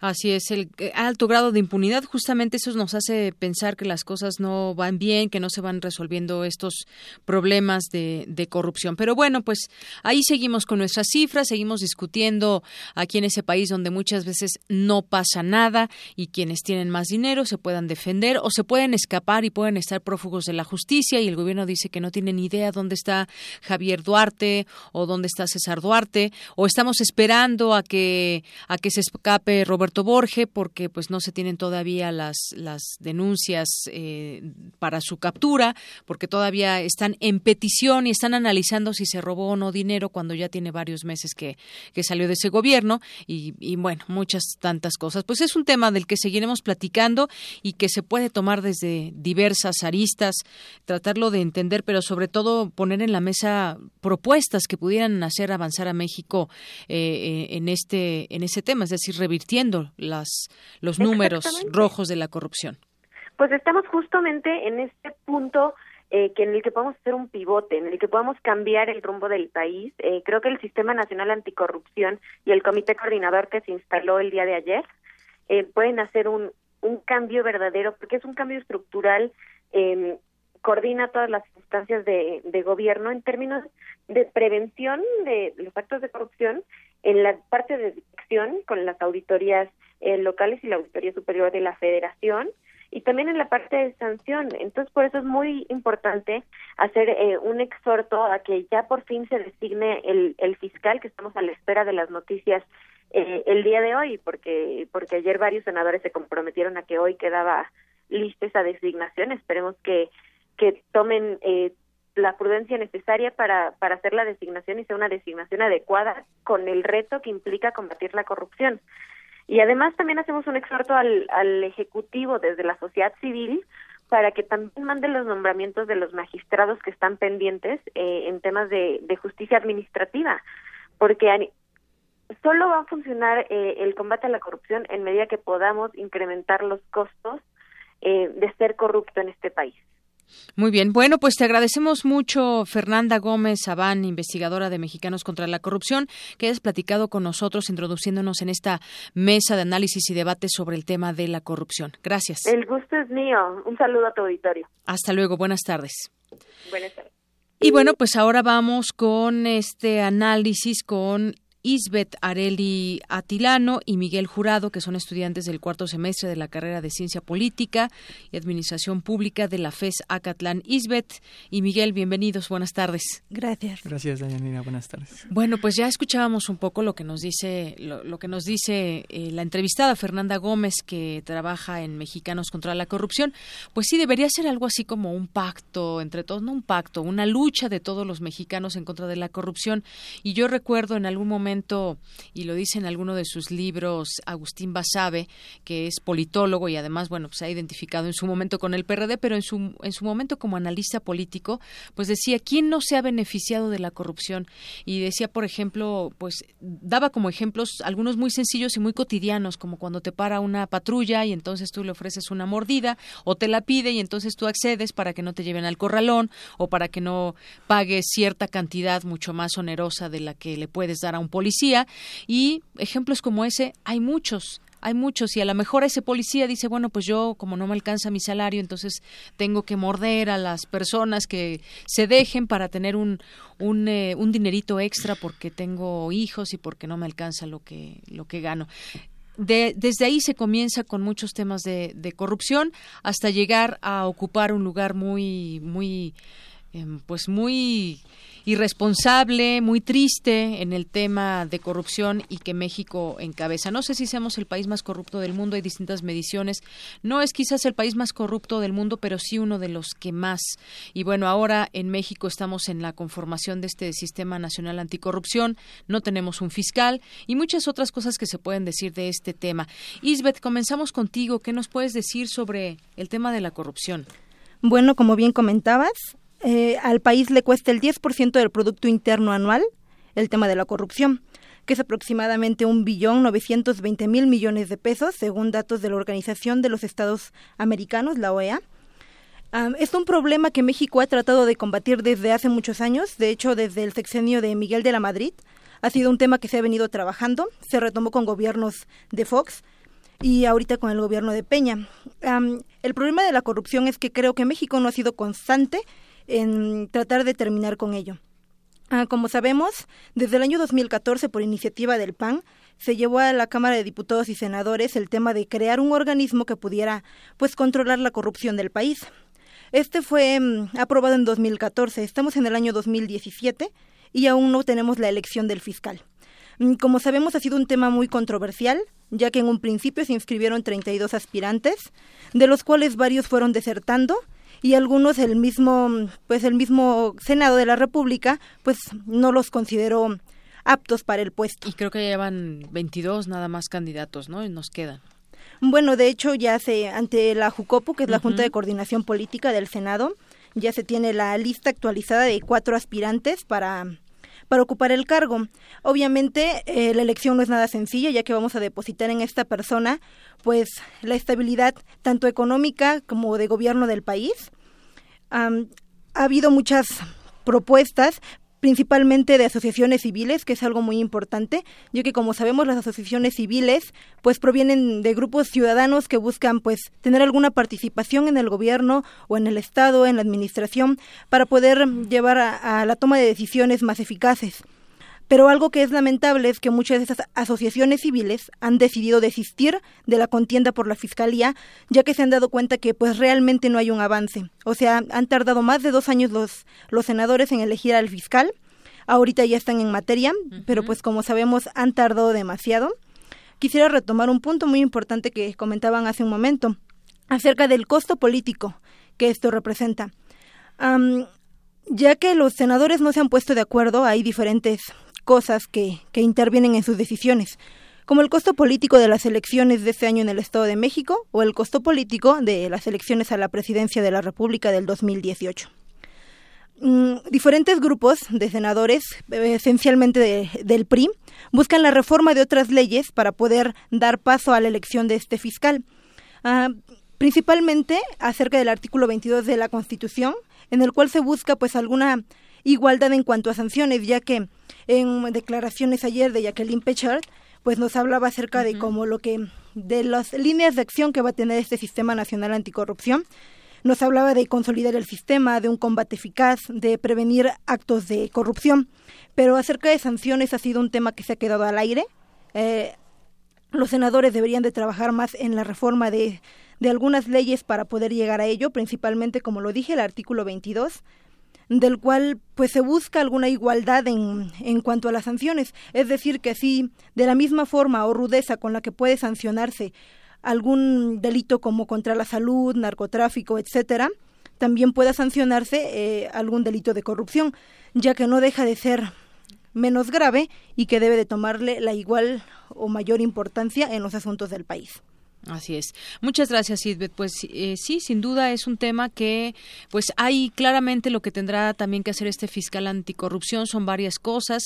Está en el manual de organización de la PGR y, bueno, pues también eh, publicado en el diario oficial de la Federación. Sin embargo, bueno, pues eh, se señalan muchas cosas ahí que también crea, se crea mucha expectativa ante la figura del fiscal anticorrupción, porque también entran otros órganos. Hemos escuchado y leído muchas notas, por ejemplo, de la auditoría Superior de la Federación, que ha señalado, de, incluso desde antes que se supiera todos estos eh, peculado y desvío de recursos por parte de algunos gobernadores, ellos habían puesto el dedo del renglón y decían, bueno, miren, aquí está todo este desfalco que no, yo no entiendo como auditoría, que estoy auditando estos estados y sin embargo, pues las cosas seguían como si nada y entonces, ¿qué va a pasar? En ese sentido, tenemos mucha expectativa ante un fiscal anticorrupción. ¿Qué nos dices, Miguel?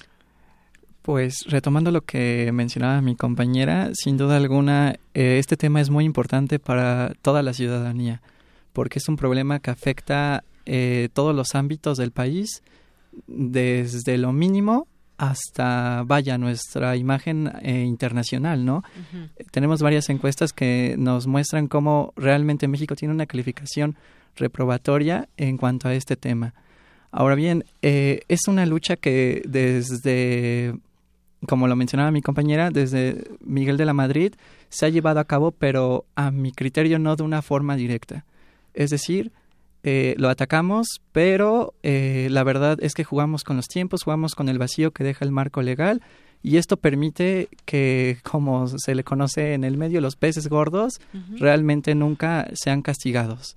Y no regresen el dinero, y se escapen, y se fuguen, y no pasa nada. Así es, porque de hecho deja de ser tema público y pasa de moda, pasa de moda y ya no se retoma qué fue lo que sucedió con estos recursos, ¿no? Ahora bien, eh, este sistema nacional anticorrupción sin duda alguna es un paso muy importante porque bien, si va a tener fallas, va a ser lo que eh, el trabajo de nuestros legisladores va a ir trabajando en ello para que no haya un vacío en el marco legal. Eh, creo yo que dentro de las fallas importantes que encuentro en este sistema es que la corrupción lo ve, lo podemos ver como una escalera sucia, es decir, si barremos la escalera a la mitad no nos va a servir de nada en cuanto a la corrupción. La tenemos que barrer desde el escalón de hasta arriba, es decir, desde el presidente y de ahí este hacia abajo en, niveles jerárquicos. Así es, y bueno, ya el presidente decía que era algo cultural, ¿no? Lo de la corrupción, que se llevó muchas críticas. Ahora, es realmente ese punto es muy importante y es muy criticable porque no es parte de nuestra cultura. De hecho, debemos luchar para que no se nos eh, visualice que los mexicanos somos corruptos por nuestra cultura, ¿no?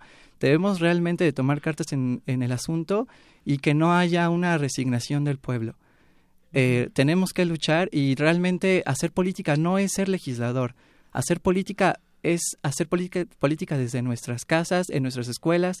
Eh, cuando bien lo, lo mencionan, ¿no? Cuando el, policía nos detenga, eso es hacer política, no dar mordidas, decir no y sobre todo eh, tener muy en cuenta que es algo que no tenemos en nuestra cultura.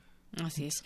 Bueno, pues ya aparte de lo que han mencionado este fiscal anticorrupción, que tendrá, hay 20, 20 digamos, eh, puntos que tendrá que desarrollar y que tendrá que llevar a cabo, funciones, 20 funciones, entre ellas, no las voy a mencionar todas, pero está, por ejemplo, tendrá que proponer campañas de difusión y denuncia en contra de actos de corrupción, solicitar a autoridades internacionales información y evidencias para indagar funcionarios en el extranjero, establecer mecanismos de supervisión de los acuerdos pactados en la materia de combate a la corrupción en México y en el extranjero.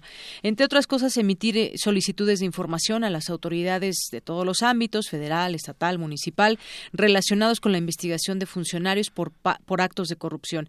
Aprobar el estudio de valoración jurídica de, determinaciones que tomen a los agentes del Ministerio Público adscritos a la Fiscalía y una serie de puntos a desarrollar que pues como les decía, y, a nuestro auditorio. Hay mucha expectativa sobre o mucha responsabilidad que pende sobre este fiscal anticorrupción. ¿Lo lograremos? Será la pregunta. Todos quisiéramos creer que sí, porque además es un esfuerzo que yo creo que se ha logrado gracias a ese empuje también de la, de la ciudadanía. ¿Cómo ves, Isbeth?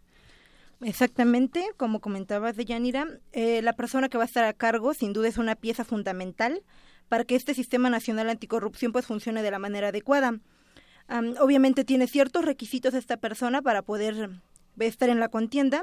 Como ya lo había mencionado antes, en un principio fueron 32, actualmente quedan cuatro. Y pues que el auditorio sepa que entre las características que debe tener esta persona está principalmente que sea una persona honrada, de un modo honesto de vivir, pero también que cuente con los conocimientos especializados, como ya lo has mencionado, tendrá muchísimas funciones que tengan que ver con un contexto internacional, entonces debe ser una persona preparada en todos los ámbitos. también ha habido mucha controversia en cuanto a la participación del presidente de la República, gobernadores o alguna otra autoridad en la designación de las personas que van a estar dentro del Sistema Nacional Anticorrupción. se iba a contar con tres comités, el Comité Coordinador, el de Participación Ciudadana y un Consejo Nacional de la Ética Pública.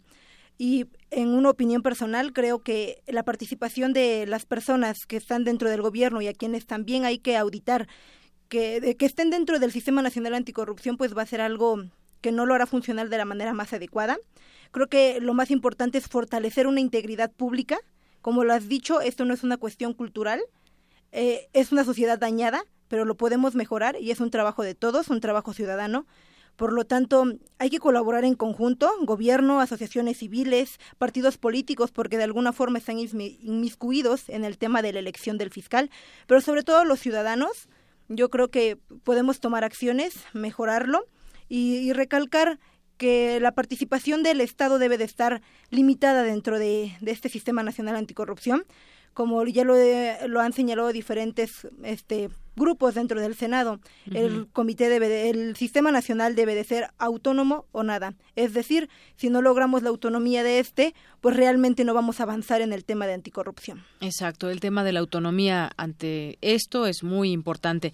Bueno, antes de dar paso a la, eh, al comentario de Miguel, también nos escribe en Twitter Alma y dice que desde las familias muchos crecen creyendo que las malas acciones no tienen consecuencias y al crecer se hace fácil entrarle, revisar los valores con los que crecimos nos hará ver que hay eh, consecuencias, así por decirlo de alguna manera, en el ADN mexicano sí tiene eh, la corrupción o hacerse de la vista gorda a conveniencia. Bueno, pues parte también de lo que opina el auditorio, que seguimos preguntándoles a, todos ustedes que nos escuchan este tema de la corrupción, cómo lo ven, cómo entrarle, eh, quiénes son culpables de la corrupción. Yo creo que hay toda una, una cadena de, de corrupción desde el que se hace el disimulado hasta que el que permite que se roben desde el gobierno o simplemente eh, la, la corrupción puede estar en todos lados, no en las grandes esferas del gobierno, puede estar en cualquier lugar, en cualquier oficina, por muy pequeña que ésta sea. Miguel, ¿con qué te quedas en este tema?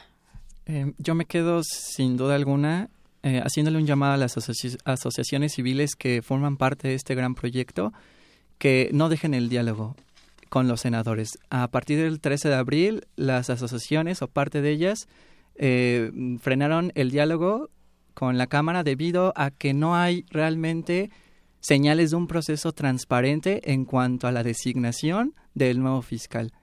Entonces, creo yo que ellos son nuestros ojos a la ciudadanía, que realmente no tiene eh, la manera de cómo poder llegar, ¿no? Expresarse, cómo poder, e inclusive, eh, pues, mm, digamos que elegir a alguien, ¿no? A algún académico.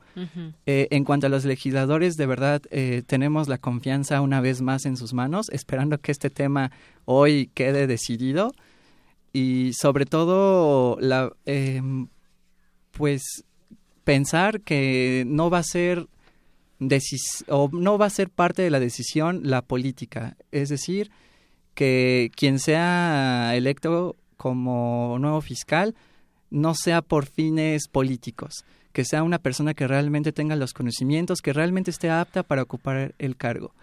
De verdad que espero que este tema eh, nos dé de qué hablar, pero de una forma positiva. Así es. Bueno, pues yo, creo algo, quizás muy, muy, sea muy crudo, pero yo creo que los corruptos nunca se van a acabar. Lo que se puede acabar, eh, terminar, es que tengan la oportunidad de corromperse y de robar dinero. Yo creo que en eso, pues sí, todos los, los medios que hay para amarrarle las manos serán los que tengan cierta efectividad, porque pues conocemos quizás a mucha gente que eh, tiene probada honestidad y demás, pero pues muchas veces los que llegan al gobierno, que son esos políticos que a veces no conocemos completamente su formación, son quienes quienes llevan a cabo estas prácticas, que obviamente pues no han sido todos, sino imagínense, estaríamos aún peor. Yo creo que también hay mucha gente honesta, aunque nos cueste trabajo decirlo, entre los políticos, entre los gobernantes, entre, pero pues ha hecho muy mala fama porque muchos de ellos, muchos de ellos, pues han llevado a cabo estas prácticas. Pues yo les quiero agradecer esta mesa con, con Prisma RU, que nos den sus puntos de vista como estudiantes y que además, bueno, pues interesados en su realidad, nos vengan aquí a platicar y a ofrecer este, estos puntos de vista de lo que ustedes están estudiando de lo que conocen y como personas bien informadas. Muchas gracias, Isbeth, y muchas gracias, Miguel. Gracias. Muchas gracias, Dayina. Eh, Isbeth Areli Atilano y Miguel Jurado son estudiantes del cuarto semestre de la carrera de Ciencia Política y Administración Pública de la FES Acatlán. Continuamos.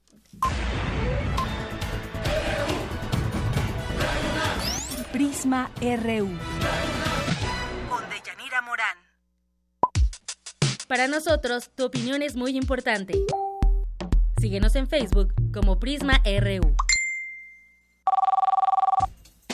Queremos escuchar tu voz. Nuestro teléfono en cabina es 55 36 43 39. Zarpazo RU.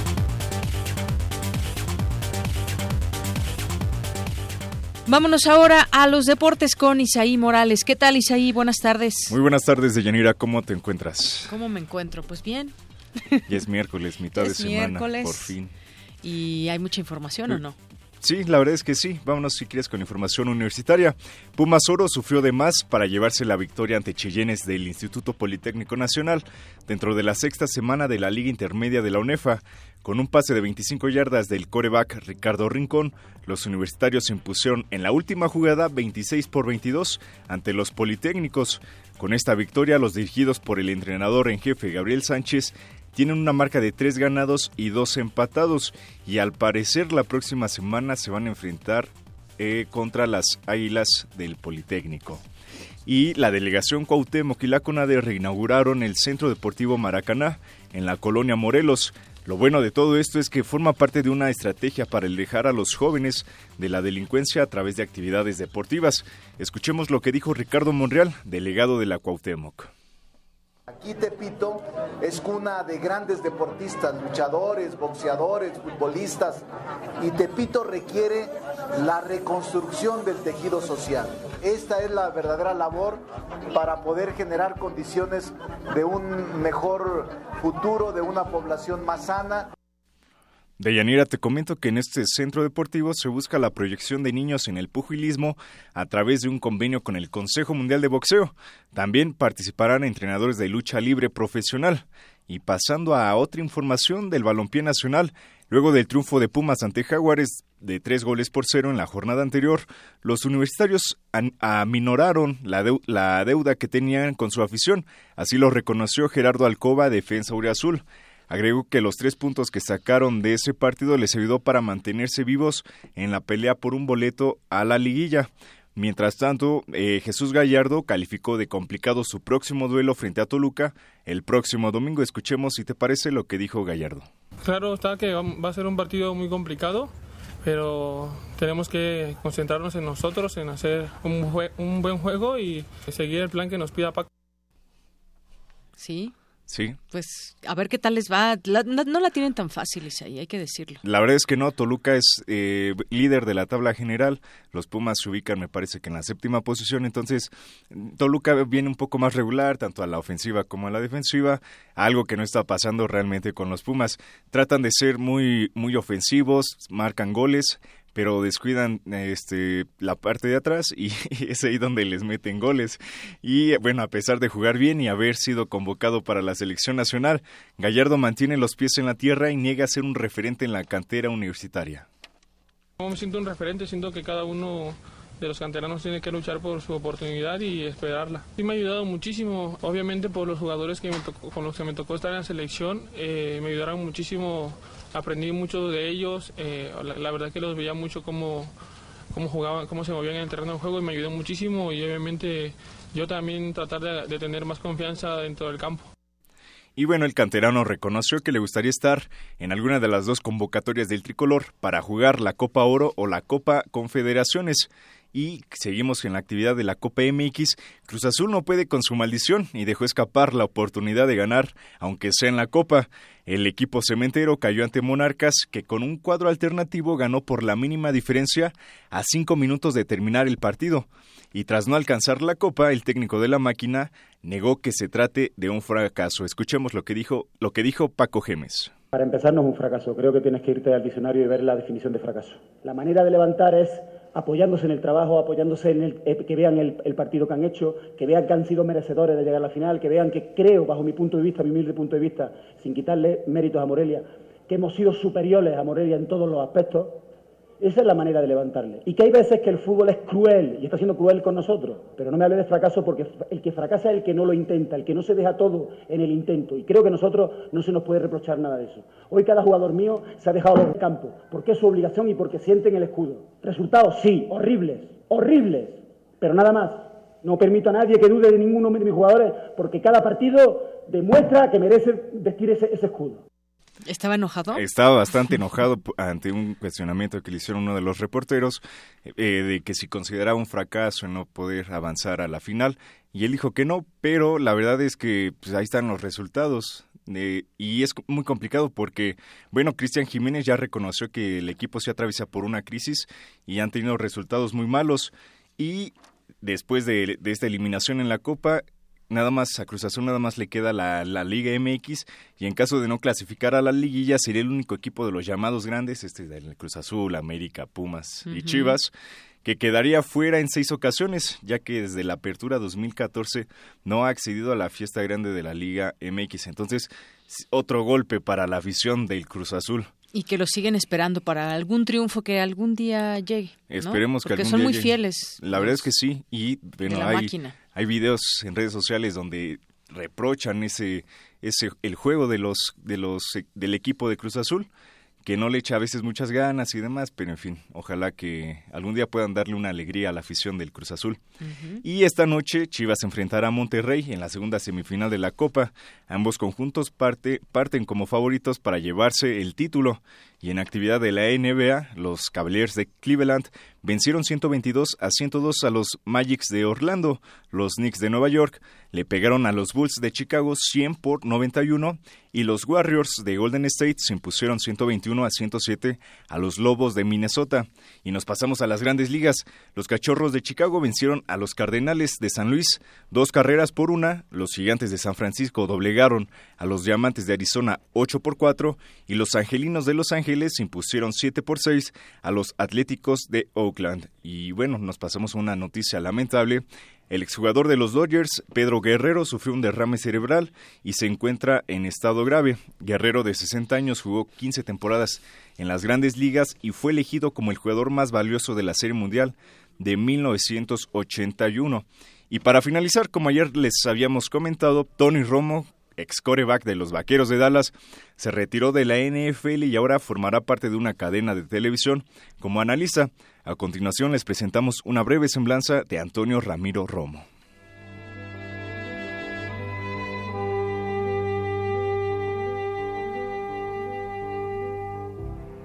Antonio Ramiro Romo, nieto de abuelos mexicanos, es un exjugador de la National League Football, donde disputó 13 temporadas con los Vaqueros de Dallas. En 2003, firmó con los Cowboys como agente libre luego de no ser elegido por ningún equipo en el draft. Ya en el inicio de la temporada 2006, Romo obtuvo el puesto de titular y guió al equipo hasta el juego de comodines en playoffs ante los Halcones Marinos. Durante 11 años como titular, Tony Romo solo pudo guiar en 6 juegos a los Vaqueros a los playoffs, con marca de 2 victorias y 4 derrotas. Además, consiguió el título de la División Este en 2007, 2009 y 2014. Tony Romo se despide de los Vaqueros de Dallas con varias marcas. Líder en touchdowns con 248.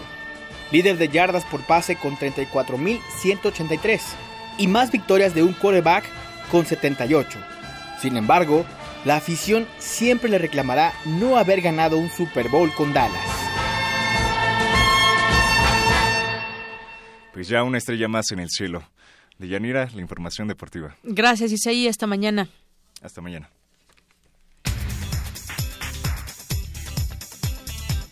Bueno, y nos vamos a la información de última hora con mi compañera Virginia Sánchez. Antes, pues la inflación al alza todo el año, eso dice Carstens al comparecer ante la Comisión de Hacienda del Senado.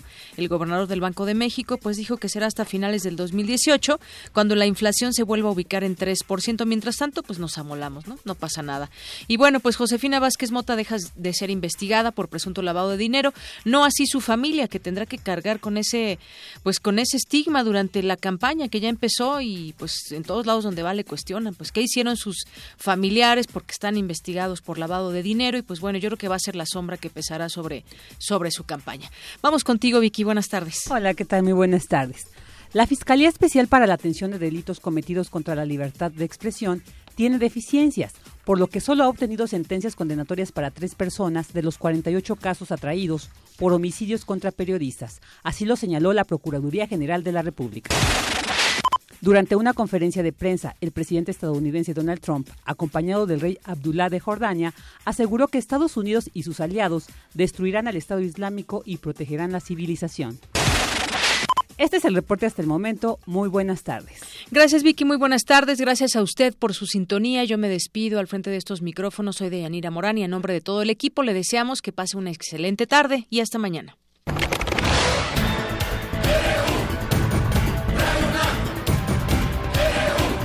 Prisma RU. Los perfiles del acontecer universitario de México y el mundo en una frecuencia. De lunes a viernes, de una a 3 de la tarde.